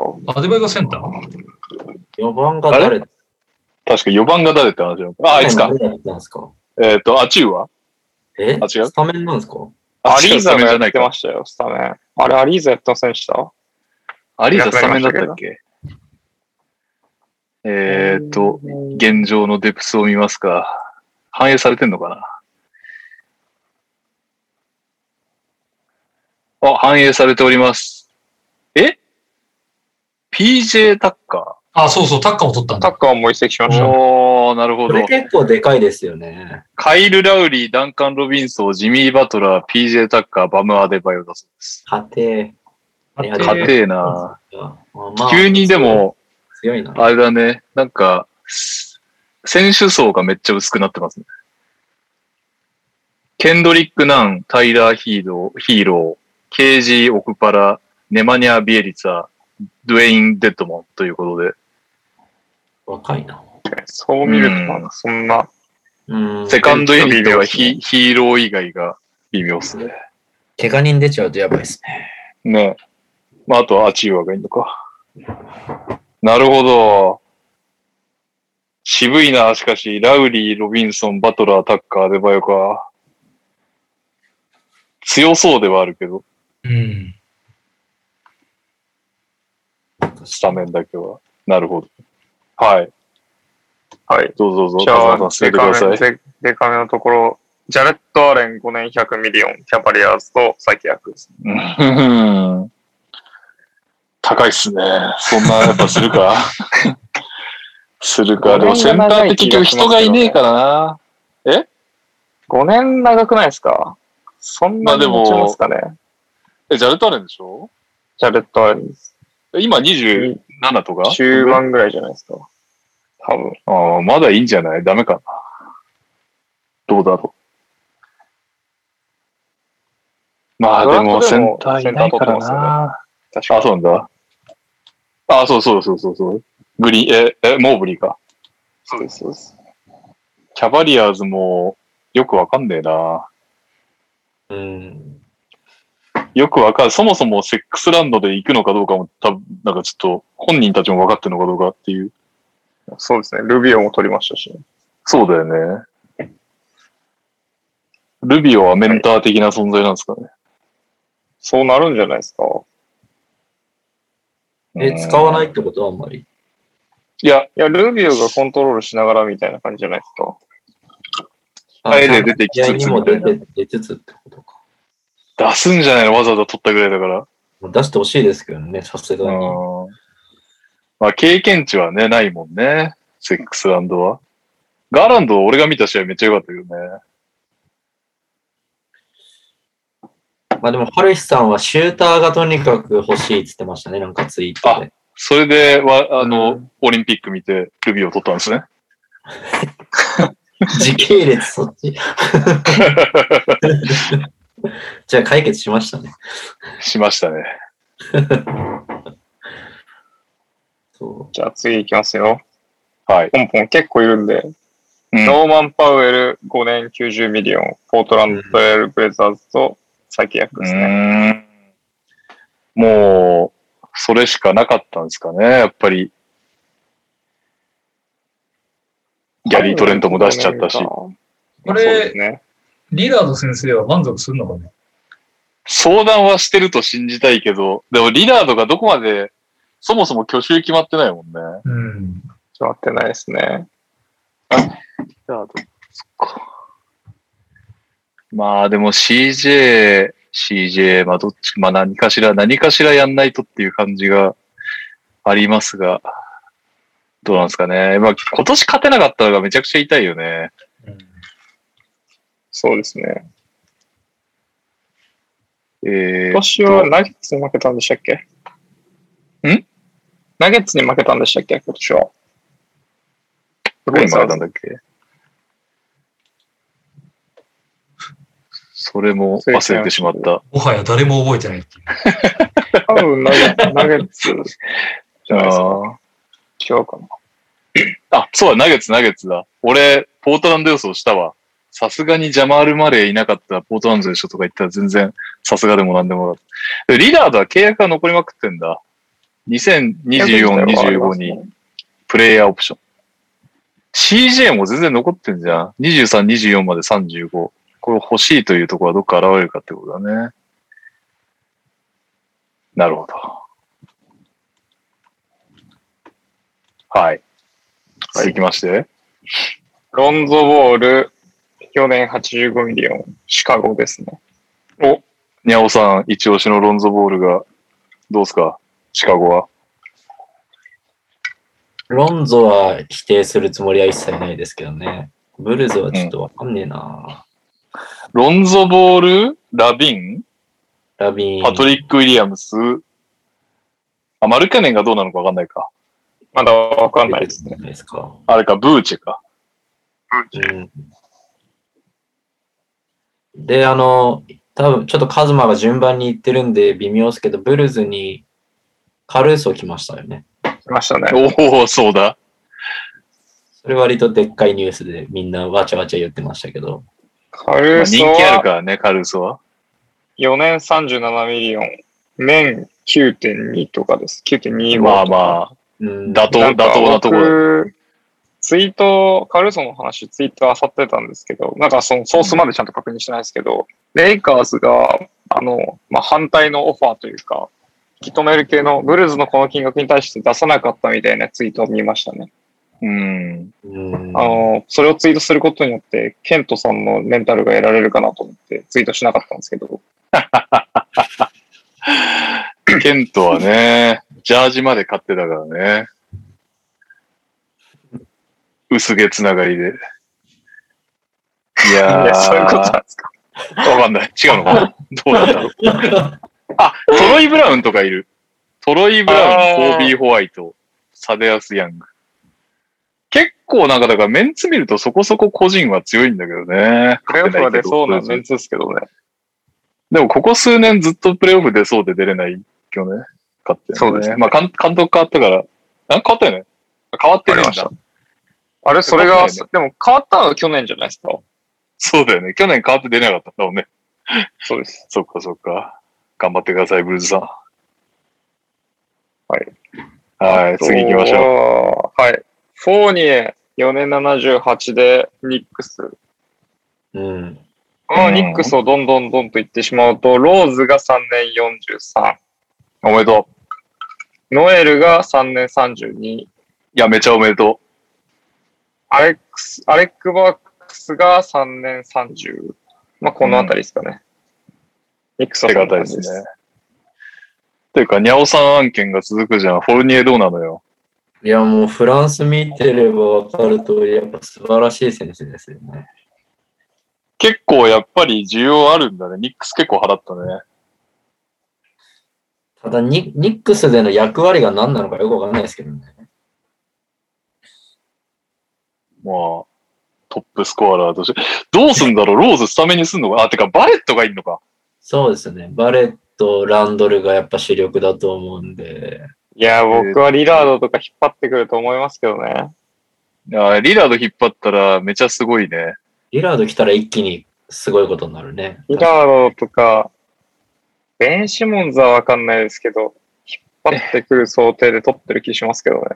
うん。一年、あ、一年じゃねえ、ESPN の、今の、現時点の、えーデプスだと、デリック・ローズ、エヴァン・フォルニエ、RJ ・バレット、ジュリアス・ランドル、ミッチ・ロビンソうん。ン。うん。まあ、このままだと、まあ、去年とあんまりパンチが変わらないもんね。まあ、フォルニエが加入してちょっといいかもしれないけど。これにエースガード来た途端にめっちゃ強くなる気しますけどね。うん、なるね。ローズ、クイスマン向きだもんね。そうです確ね。かに去年の感じだと、うん。確かに。どうせいっぱい出ると思いますし、チボドンなら。確かに。エルフリード・ペイトンはじゃあもう見限られたってことですかそっか。すごいですよ。この ESPN のデプスチャートでもポイントガードがデリック・ローズの次がクイックリー、ペイトン、ニリキナってなってたら、ニリキナいたって今思った二力のももったいないなどうやってやるんでしょうか。整理していくのかわかりませんが。うんまあでも面白そうですね。ビッグマーケットが復活したってことで、ちょっと FA が来るかもしれないって意味では。うんよしじゃあ、カズマさんお次は。はい次、高い順だと、ハードウェイジュニアが4年74でダラスですね。で、ダラスはもう一あー結構もらえたな人シューターを獲得してて、レジー・ブロック、ニクサット選手はいはいの3年30、30.5とかで取ってます。うーんなるほど。なんかまあ、ドンチッチの脇固めた感が、シューター固めた感がありますけどね。まあハードウェイジュニアがどれぐらい当たるかわかんないですけど、シューターー。ご存知の。俺はもうファンタジーで取らない。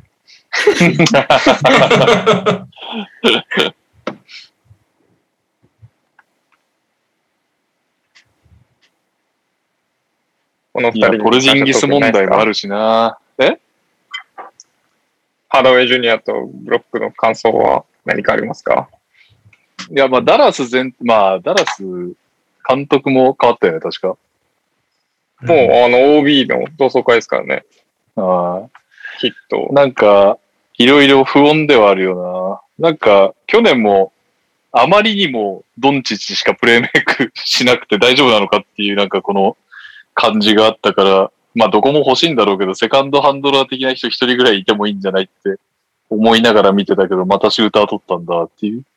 うん、なんか、ダラスの補強ポイントでそこなんだっていう気がしたけどね。うん。うん。うん、まあ、別に、ティム・ハーダウェイは縛り付けておく必要ない気がするけどうな。んうん、なんか、だったらそれで別の選手取って、で、ドンチッチ体制も正直、ちょっと怪しくなり始めてるじゃない。ドンチッチがもう嫌になりそうな感じもはらんできていて、ああ、うん、ギャン、ギャンブラー問題とかね。そうありますねそうそう。謎の。俺、いつまで俺、こんなに頑張んなきゃいけないのって言い言い始めてもおかしくない、ギリギリのとこまで来てると思うんだけど、だとしたらここで、それこそポルジンギス問題片付けて、割とそのでかい FA でいい選手連れてきて、ドンチッチにちゃんと制御しますっていうのがうん。先決な気がしたけど、でもドンチッチじゃねえや。ポルジンギス今打っても見返りめっちゃ安そうだよね。うん。それで選んだのが、ティム・ハードウェイとブロックっていう、うんそうなんだっていう感じだしたけど、ダラスは、ドンチッチ、ハーダウェイ、ドリアン・フィニー・スミス、えー、ポルジンギス、パウエルということで、去年とスタメン級は変わらずってなんですね。まあ、ここから動く動くだろうけど。はい。続いて、マイク・コンリー、372ミリオン、3年72.5ミリオン、ユタと再契約で すね。マジ、コンおめでとうございビます稼ぎまくってますね。おめでとうござい すごいな。あれだけ過小評価、過小評価言われてて、ます。そうですよね。めちゃくちゃ、生涯の年収ランキングで言ったら相当トップクラスに入ってくる。素晴らしいですよ。報われてよかった。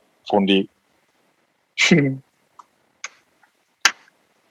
はい。続いて、ディミディはさっき言ったんで大丈夫ですよね。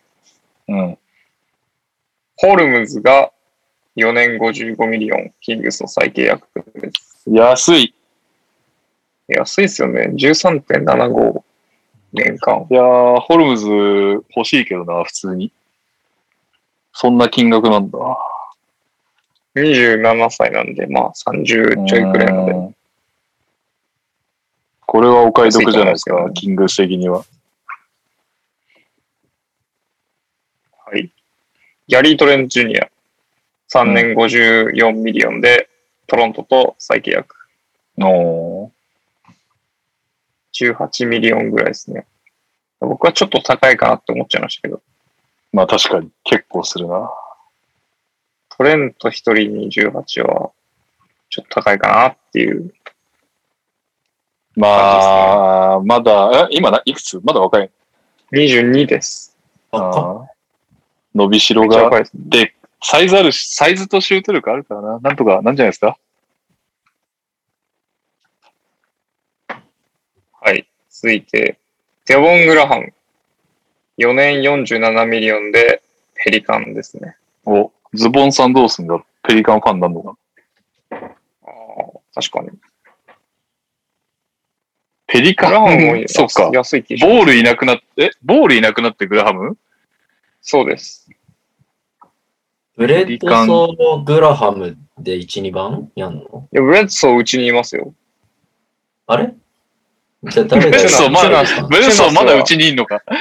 チュナスはアダム アダムスとブレッあ、ドそソっかそーっか。とチュナスが入れ替わりになってるんで。じゃあペリカンズ、グラハム取んなかったら結構ガードやばかったのか。ちなみになんだけど、いやもっとそうじゃない ESPN だとガードがニキール・アレクサンダー・ウォーカーとデボンテ・グラハムがあ1、ー2番っていう話。ああ、でもあいつ。アレクサンダーウォーカーはいいんじゃないですかね。うん。点取めれっる。ちゃ点取りそイングラム、ザイオン、バランチュナスっていう。ああ、まあ、あ、で、サトランスキー入ってんだ。あーおーで、あと、ジャクソン・ヘイズが、そういえばなんかやらかしてる。なんだか忘れたけど。やってましたね。あれはあアウトですね。ーあな、な、な、どういう、どういう案件だったっけジャクソン・ヘイズって。え DV なんか級じゃないですか。家庭内暴力かなんかで駆けつけたそれで警官呼ばれてか。をぶん殴ったとかじゃないでしたっけ本当だ。えーっと、自宅で逮捕、自宅で警察官と口論。いやいやいや。はいはいはいはい。スタン、いや、マジか。スタンガンで抑えられて地元の病院に運ばれたらしいです。やべえなやってますね。笑えやっない。てますねうーん。もったいないね。うん。ヘイズ。まあ、クビになったわけじゃないけど。はい。はい。ペリカンでもなんか、ザイオンを引き止めるって意思はあんのかな大丈夫かな本当余計なお世話だけど心配になってくるな。そんなにどうなんだろ去年より急に強くなってる感じしないもんな。う。まあそアうレでクすね。サンダー・ウォーカー、グラハム、イングラム、ウィリアムソン、バランチュナス。はい。一旦なんかでかいなと思う系は、ここら辺ですかね。あとは、おまあ、オリニクとかもありますし、もし気になる選手とかがいれば。僕個人的になんか、化けるかなと思ったのは、ザック・コリンズがスパーズに行くんで、うん。ああ、伸び悩んでるから面白いね。使え使われ方するかなと思いました。あキーャメちゃん。がサンズと3年の延長契約なんで、なんか契約もらえてよかったなと思います。ああ。え、いくらもらったの 3年で19ミリオンなんで、まあ、あそんなもんなのか。いやあれだけ買っ意て外と安い。い、安いね。安いですね。それだったら欲しがるチーム多そうだな。そしてあれ、オーランド、ギャリー・ハリス入ったの去年からいますね。それも分かってなかっそれ去た。年コール・アン去ソ年からですねニー、コール・アンソニー、ギャリー・ハリス、ドゥエイン・ベイコン、ジェームズ・エイニス、ベンデル・カーターって出てます。クソみたいですね。本当にサグスとかバグナーがちゃんと入ってきてくれないと、アイザックが戻ってくれば大丈夫です。ああ、確かに一番才能溢れてる人がいたな。なんか、FA のなんかリストを、MQ ちゃんがなんか手書きで書いてたのを僕見ててるんですけど、はい。見やすいんで。マギーとか面白いですよね。うん。うんマギーがサマギンーサンズねサンズに行ったんですよね。ね去年、その、なんだっけ、怪我しちゃったシャリッチか。うん、インサイドの薄さが結局結構出たじゃないですか。確かにね。そういう意味で、まあ、マギーって結構ありな補強してんなと思って。うん、クリポとの相性も良さそうですし、確かに。サンズは来年も強そうな気がしますね。と、あれか。スパーズにマクダーモットが行ったんですかこれ。行きましたね。おーそれも結構いいなぁ。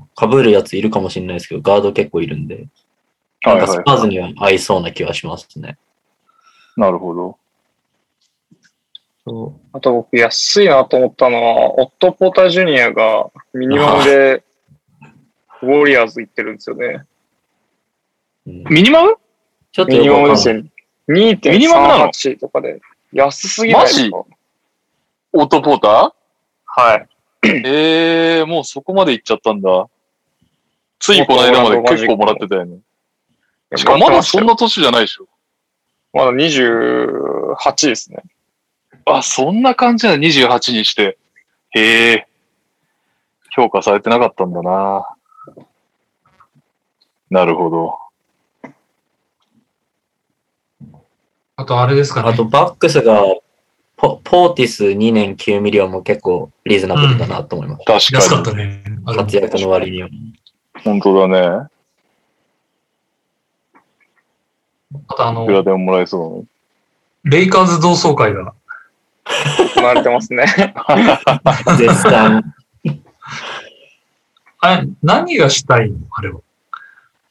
あ、そっか、ウエストブルックの話題安ってくやっ安たくかき集めるじゃないですか。いや、ウエストブ俺がルックもやってないんじゃないですか。やってない。だから、まあ、ウエストブルック入って、はい。おおと思ったけど、その後なんかもう、ハワードあと、アエリリーーモザア、エリーモアエリーモアリーザ。アリーザエリントン。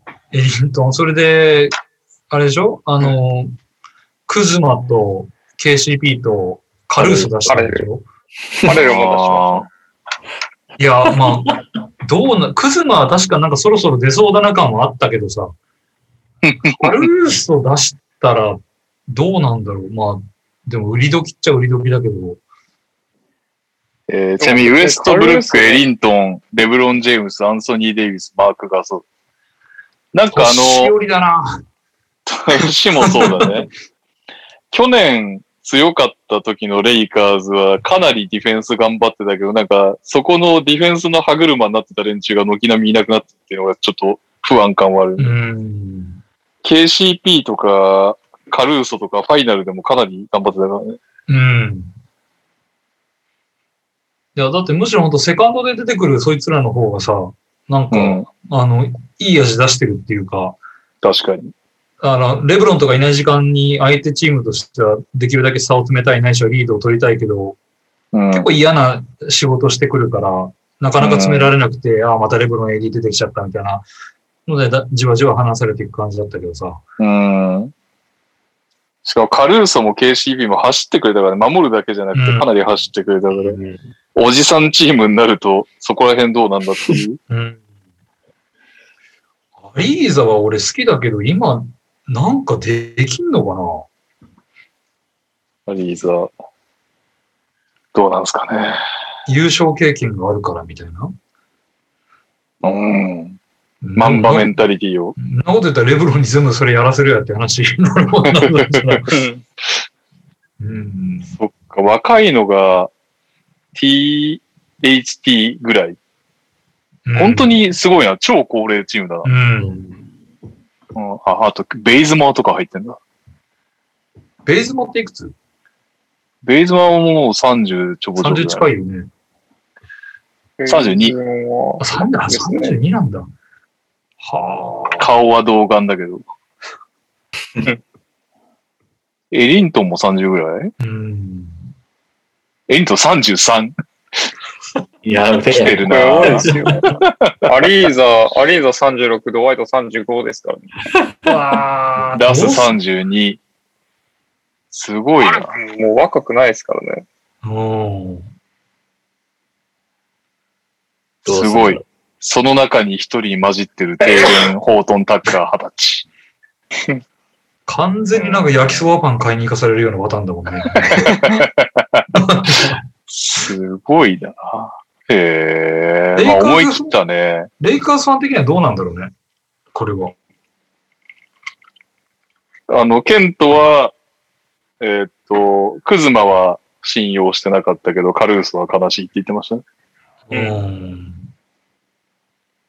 で、別にウエストブルック自体はウェルカムなんだろうけど、その結果この陣容になったのは微妙って感じじゃないかな。うん。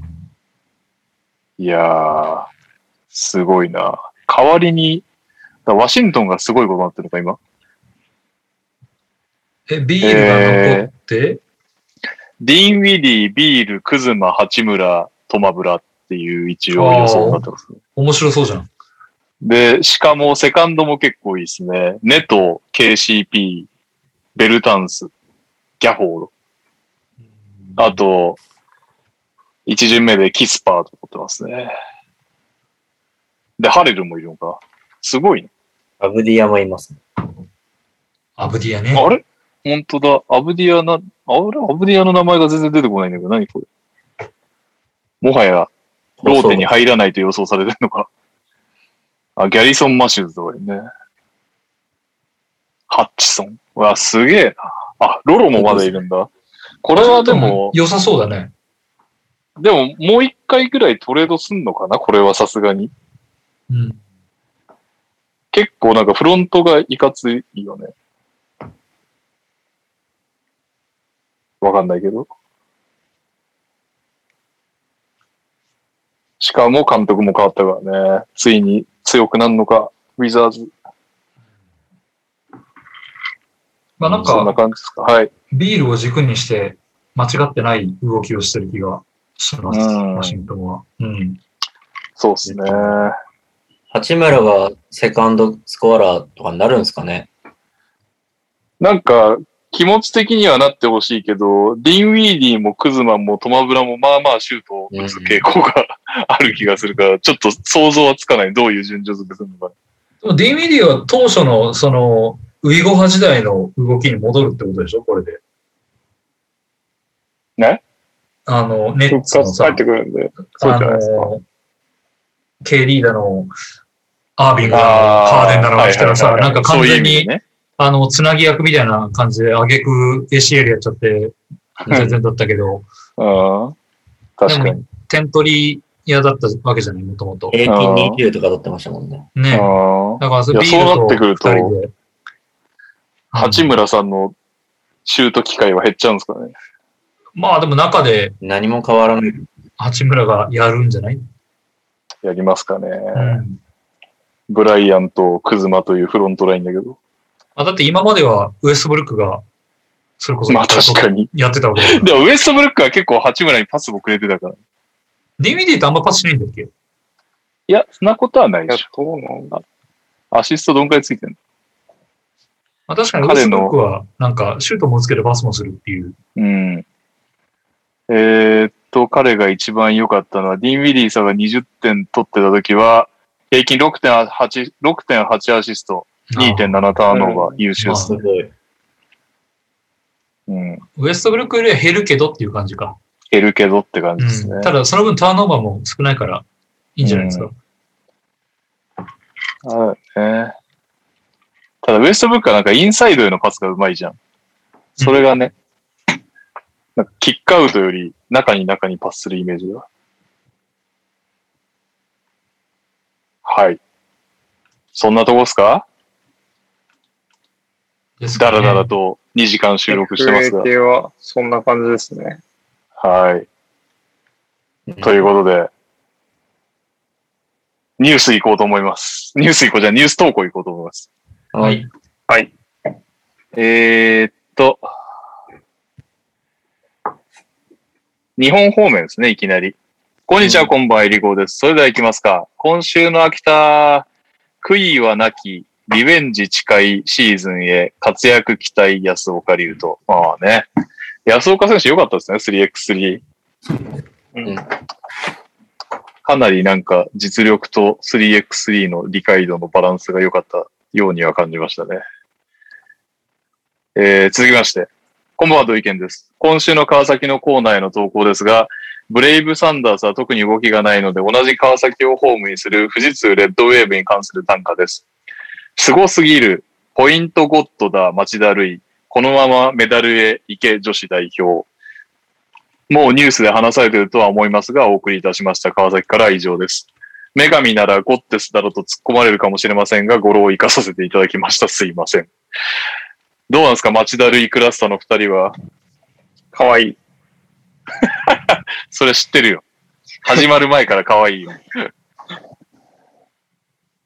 でも、これもう、今ベスト、ベスト、日本代表の中ではベストでしょ、町田瑠唯さん。今までいろんななんか吉田さんとかのセカンド的な、吉田さんがいなくなったと思ったら元橋さん全盛期みたいな感じだったけど、ついに町田瑠唯時代来たんじゃないですか。うん。何なんですか、にゃおさんのその反応のゼロ、ゼロな感じは。いや、間違いなくトップじゃないですか。その、今のバスケに合ってる感もありますよね。戦術理解度が高くて、まあ、スピードもあって、パスをしっかり出せるっていう。だから20分で15アシストしたんじゃないですか。うん。素素晴らしい。0点15アシストですからね。とんでもないです。はい。すいません。氷食ってる音がめちゃくちゃ入ってると思いますが。えー、そして、いよいよ、このコーナーでございます。えー、お疲れ様です。ダバーツです。島根短歌を投稿します。出場が少ないけど、オツ、金丸さん。ニック K はスタート出場。ニック K は献身的に仕事をして本当に素晴らしいです。また、えー、安藤聖也選手が島根入りしました。ああね。それではさよなら NBA 選手クイズです。今回は85問目です。うん。いいですか、準備は。はい。ヒント1、1982年4月28日生まれ、39歳、引退。うん。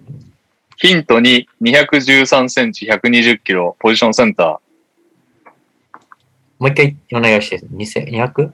213センチ、120キロ、ポジションセンター。 39歳213センチ。 113センチ。 39歳。まあまあ、普通にいい感じの体型ですよね。いい感じの体型。えいい感じーヒンの体型じゃないですか。ヒント3、平均11.2点、7.6リバウンド、1.3アシスト。いい結選構い手いでですすねね。。うん意外と立ってますね。 7.6リバウンド。うーん39歳。うんはい。ええ右さん、ねね。ブー。おー。あーえー、セブンフッターないんじゃないですか。あ、ないっけいやでも。攻めましたね。今そうかなって思いました。攻めましたね。いいですね。えー、ヒント4、NBA キャリア計13年。うん。まあまあまあ。いい選手ですね。キャリア平均13あ11.2点で13年 NBA いたら相当いいですね。うん確かに。ヒンヒント5、出身、ミシガン。大学はセントラルミシガン。あ入れのまねすね。センタルミシガン。 39歳。そんなにいないですよ、センタルミシガン。うん。ヒント6。いいですかもうこの時点でわかる人いますうーん。やめときます。の。ヒント6、NBA オールスター2010。はいおオースター2010。カズマさん。ケイマン。正解おおすごい。た 残りのヒントは、2003年ドラフト6位、2008年ドイツ代表でプレー。経歴はクリッパーズ、ホーネッツ、マブス、レイカーズ、ブレイザーズ。正解はクリス・ケイマンでしうたわーい。けいけたわー。悔しい。やはり彼のハイライトで一番有名なのは、レイカーズが怪我人だらけでベンチに誰もいないので、ケイマンが横たわって寝ているところですね。鳥取からは以上で あす。あということで、カズマ、さすがでした。さすがですね。まあやっぱ、分かったら言わないとですよ、兄貴。ちょっとね、カズマを舐めてたわ。ちょっと次回本気出すわ。 はい。長いことやってるねということで、あの、体調激悪のニャオさんはクイズは用意してるんですか いや、さすがに体調激悪なんでありますね。あんのか。あるんだ。 やりましょう、やりましょう。これ先週で本日はもう最後のコーナーですからね、ピックア少ッしプゲーム。出ありしますそびれた感じのやつがあるんで、はい。はいはい。気になりますが、あります行。きましょはい。じゃあ、体調激悪クイ ズ。う。なんだ それ。まあ、いつも通りの、今と同じダブアツさんクイズと同じ形式で選手当ててください。はい。いきます。ヒント1。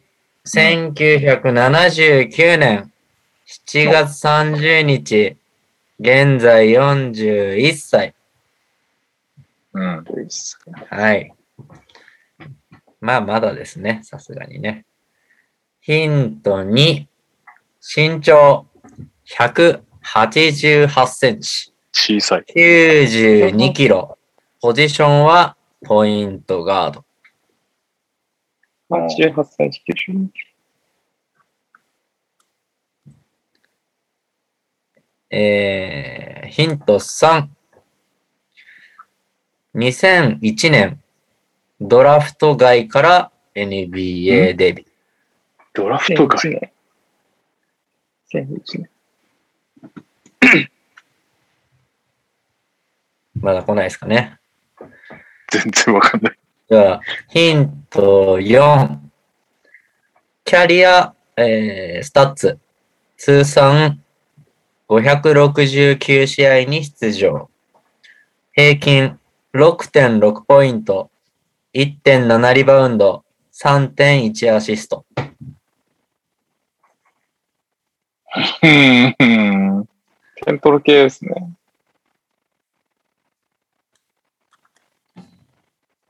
まだですかね、これは。では、経歴いきます。ああ。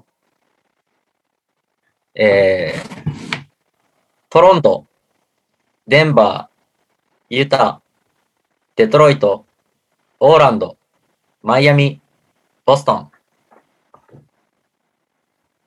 もう一回言ってもらっていいですかトロント、デンバー、ユタ、デトロイト、オーランド、マイアミ、ボストン。ええ何、何歳って言いました41歳。 41? 41。割とここうわー数年ぐらいいた感じですよね。ボストン。ボストンの前がヒートですよね。あマジック。えーっと、えっと、ボストンの前はヒート。ボストンはヒート。マジックですか全然わかんない。ボストンヒートマジック。じゃあ次のヒントいきますね。まあ、この選手、まあ、現在の開催されているオリンピックというものに結構縁がある方でですね、えーまあ、FIBA アメリカ選手権っていうのに何回か、まあ、その国の代表として出てるんですが、あ、二人手上がったな、これ。ちょっと俺の画面からカズマが見えないんで、トニさん、じゃあどうぞ。カルロスあるよ。うえわカルロスあるよ。いやー、正解いや、おー。いやあら、わかりましたかいやいやいーやいここまや、で行ったら行きますね。確かに。これはね、これまあ今はのちょっと、はい。ヒントがですね、まあ、FIBA アメリカ選手権っていうのに、まあ、プエルトリコ代表で出てまして、2003年、2007年に銅メダル、2009年には銀メダルと大会ベスト5に選出されているっていうヒントでした。で、えー最後のヒントが、キャリア最高の年は2003、2004、チームの中心選手が引退し、スタメンの座を獲得。平均12.6ポイント、5.0アシストを記録しました。っていうのが最後のヒント。の。これストックトンですね。なるほど。いやーなん、か、はい。あ、アロよって、まあ、ルビオじゃないけど、フィバ見てるともっといけそうな感じだったよね。うん。本当そうですね。かなりすごい選手ですよね。うん国際試合で見てるうと。ーん。なんで NBA であんな感じだったんだろうっていう。 確かに。まあ、すごかったですけどね。すごかったよいなかっね。たですよね。確かに。ちなみに、僕、あれ持ってますよ。インフォメーションを。今のトリビアじゃないですけど、彼、レゲトン歌手になってます。今。ルゲトンレゲトンって、それこそプエルトリコとかで流行ってるなんかダンスミュージック系の歌手、歌手として活動してるらしいです。あ、今ですか。今、あの人はえー今的な。はい。それはトリビアですね、確か。トリビアでしたね。以上でございます。お疲れ様です。ど、お疲れ様でした。ありがとうございました。いやいやいや。あれあ、なんか、やるピックアップゲーム、あの、来週。もういいしばらく。何があんだっけあれか。オリンピックもでも対戦相手決まってねえもんな。うん。オリンピックってけ決勝はやるん、やるっていうか、もう来週の方収録には決勝ってやってるの7日っす、7日のご午前11時半とかです。じあ、7日決勝、まあじゃあ、そ見れれるのかピックアップにする いらないいいんじゃないですかね。やりますか、じゃあ。はい。ということで、えっ、と、ピックアップゲームしましょう。来週は、えーオリンピックの決勝戦をお届けします。もしかしたらアメリカがいないかもしれないっていうね。そうですね。ね。うん。まあ、アメリカでもすごいね、なんかあんなにスペインいいし、いいチームだなとかって思ってたとこから普通に逆転、個人技でできちゃうっていうね。うん。はい。はい。そんなわけで、エンディングでございます。はい。エンディングは、あれこれ1件しか出てきてないの何僕がメモリー忘れたのか、1点しか来てないのか、オリミラです。夏に食べるアイスで好きなアイスは自分はスイカバーです。よろしくお願いいたします。いいですね。久々にこのシンプルな、ポンポンポンといける。整えました。はい。大丈夫で私すも整いました。じゃあ、まあ、年齢順でいいっすか。はい。いいっす。では、えー本日のエンディングお題は、夏に食べるアイスで好きなアイスです。 3、 3、 2、 2、 1。 1。ハーゲンダッツのマカデミアナッツ。ハーゲンダッツのバニラ。おークーリッシュのバニラ。おーアイスボックス。アイスボックス、アイスボックスってまだあるんだ。懐かしいな。ありますね。懐かしい。アイスボックス巨峰味とか出ますね。あー。しえ はい。はー、はい、えー。いやー、これ後から聞きたくねえな。どんだけグズグズだったか。ちなみに、試合終わったんですよ。おうアルゼンチンとオーストラリア。こっちだど。っちよ。オーストラリアが勝利しました。おー、ケリーケリーおめでとう。あ、まあ、これかオラがわかんないけどさ、決勝がオーストラリアだったら呼ぼうよ。あ、ああ、そうだね彼が来れるか置いといて。はい。うんそうなんです。なんか、スコラがスタンディングオベーションで送られたらしくて、結構、映像流れてきてますけど、感動的ですよ。で、レオさんが、そのスコラのスタンディングオベーションに参加できたことは忘れないだろうなっていうツイートをしてます。感動したって言ってますパリもスコラ出てるパターン、いいですね。俺を勝手に引退させんじゃねえっつって。そうですね。4年後に出てくるパターンです。これ面白いね。はい、というわけでお疲れ様でございました。ありがとうございました。はい、お疲れ様です。明日。はい、お疲れ様です。バイです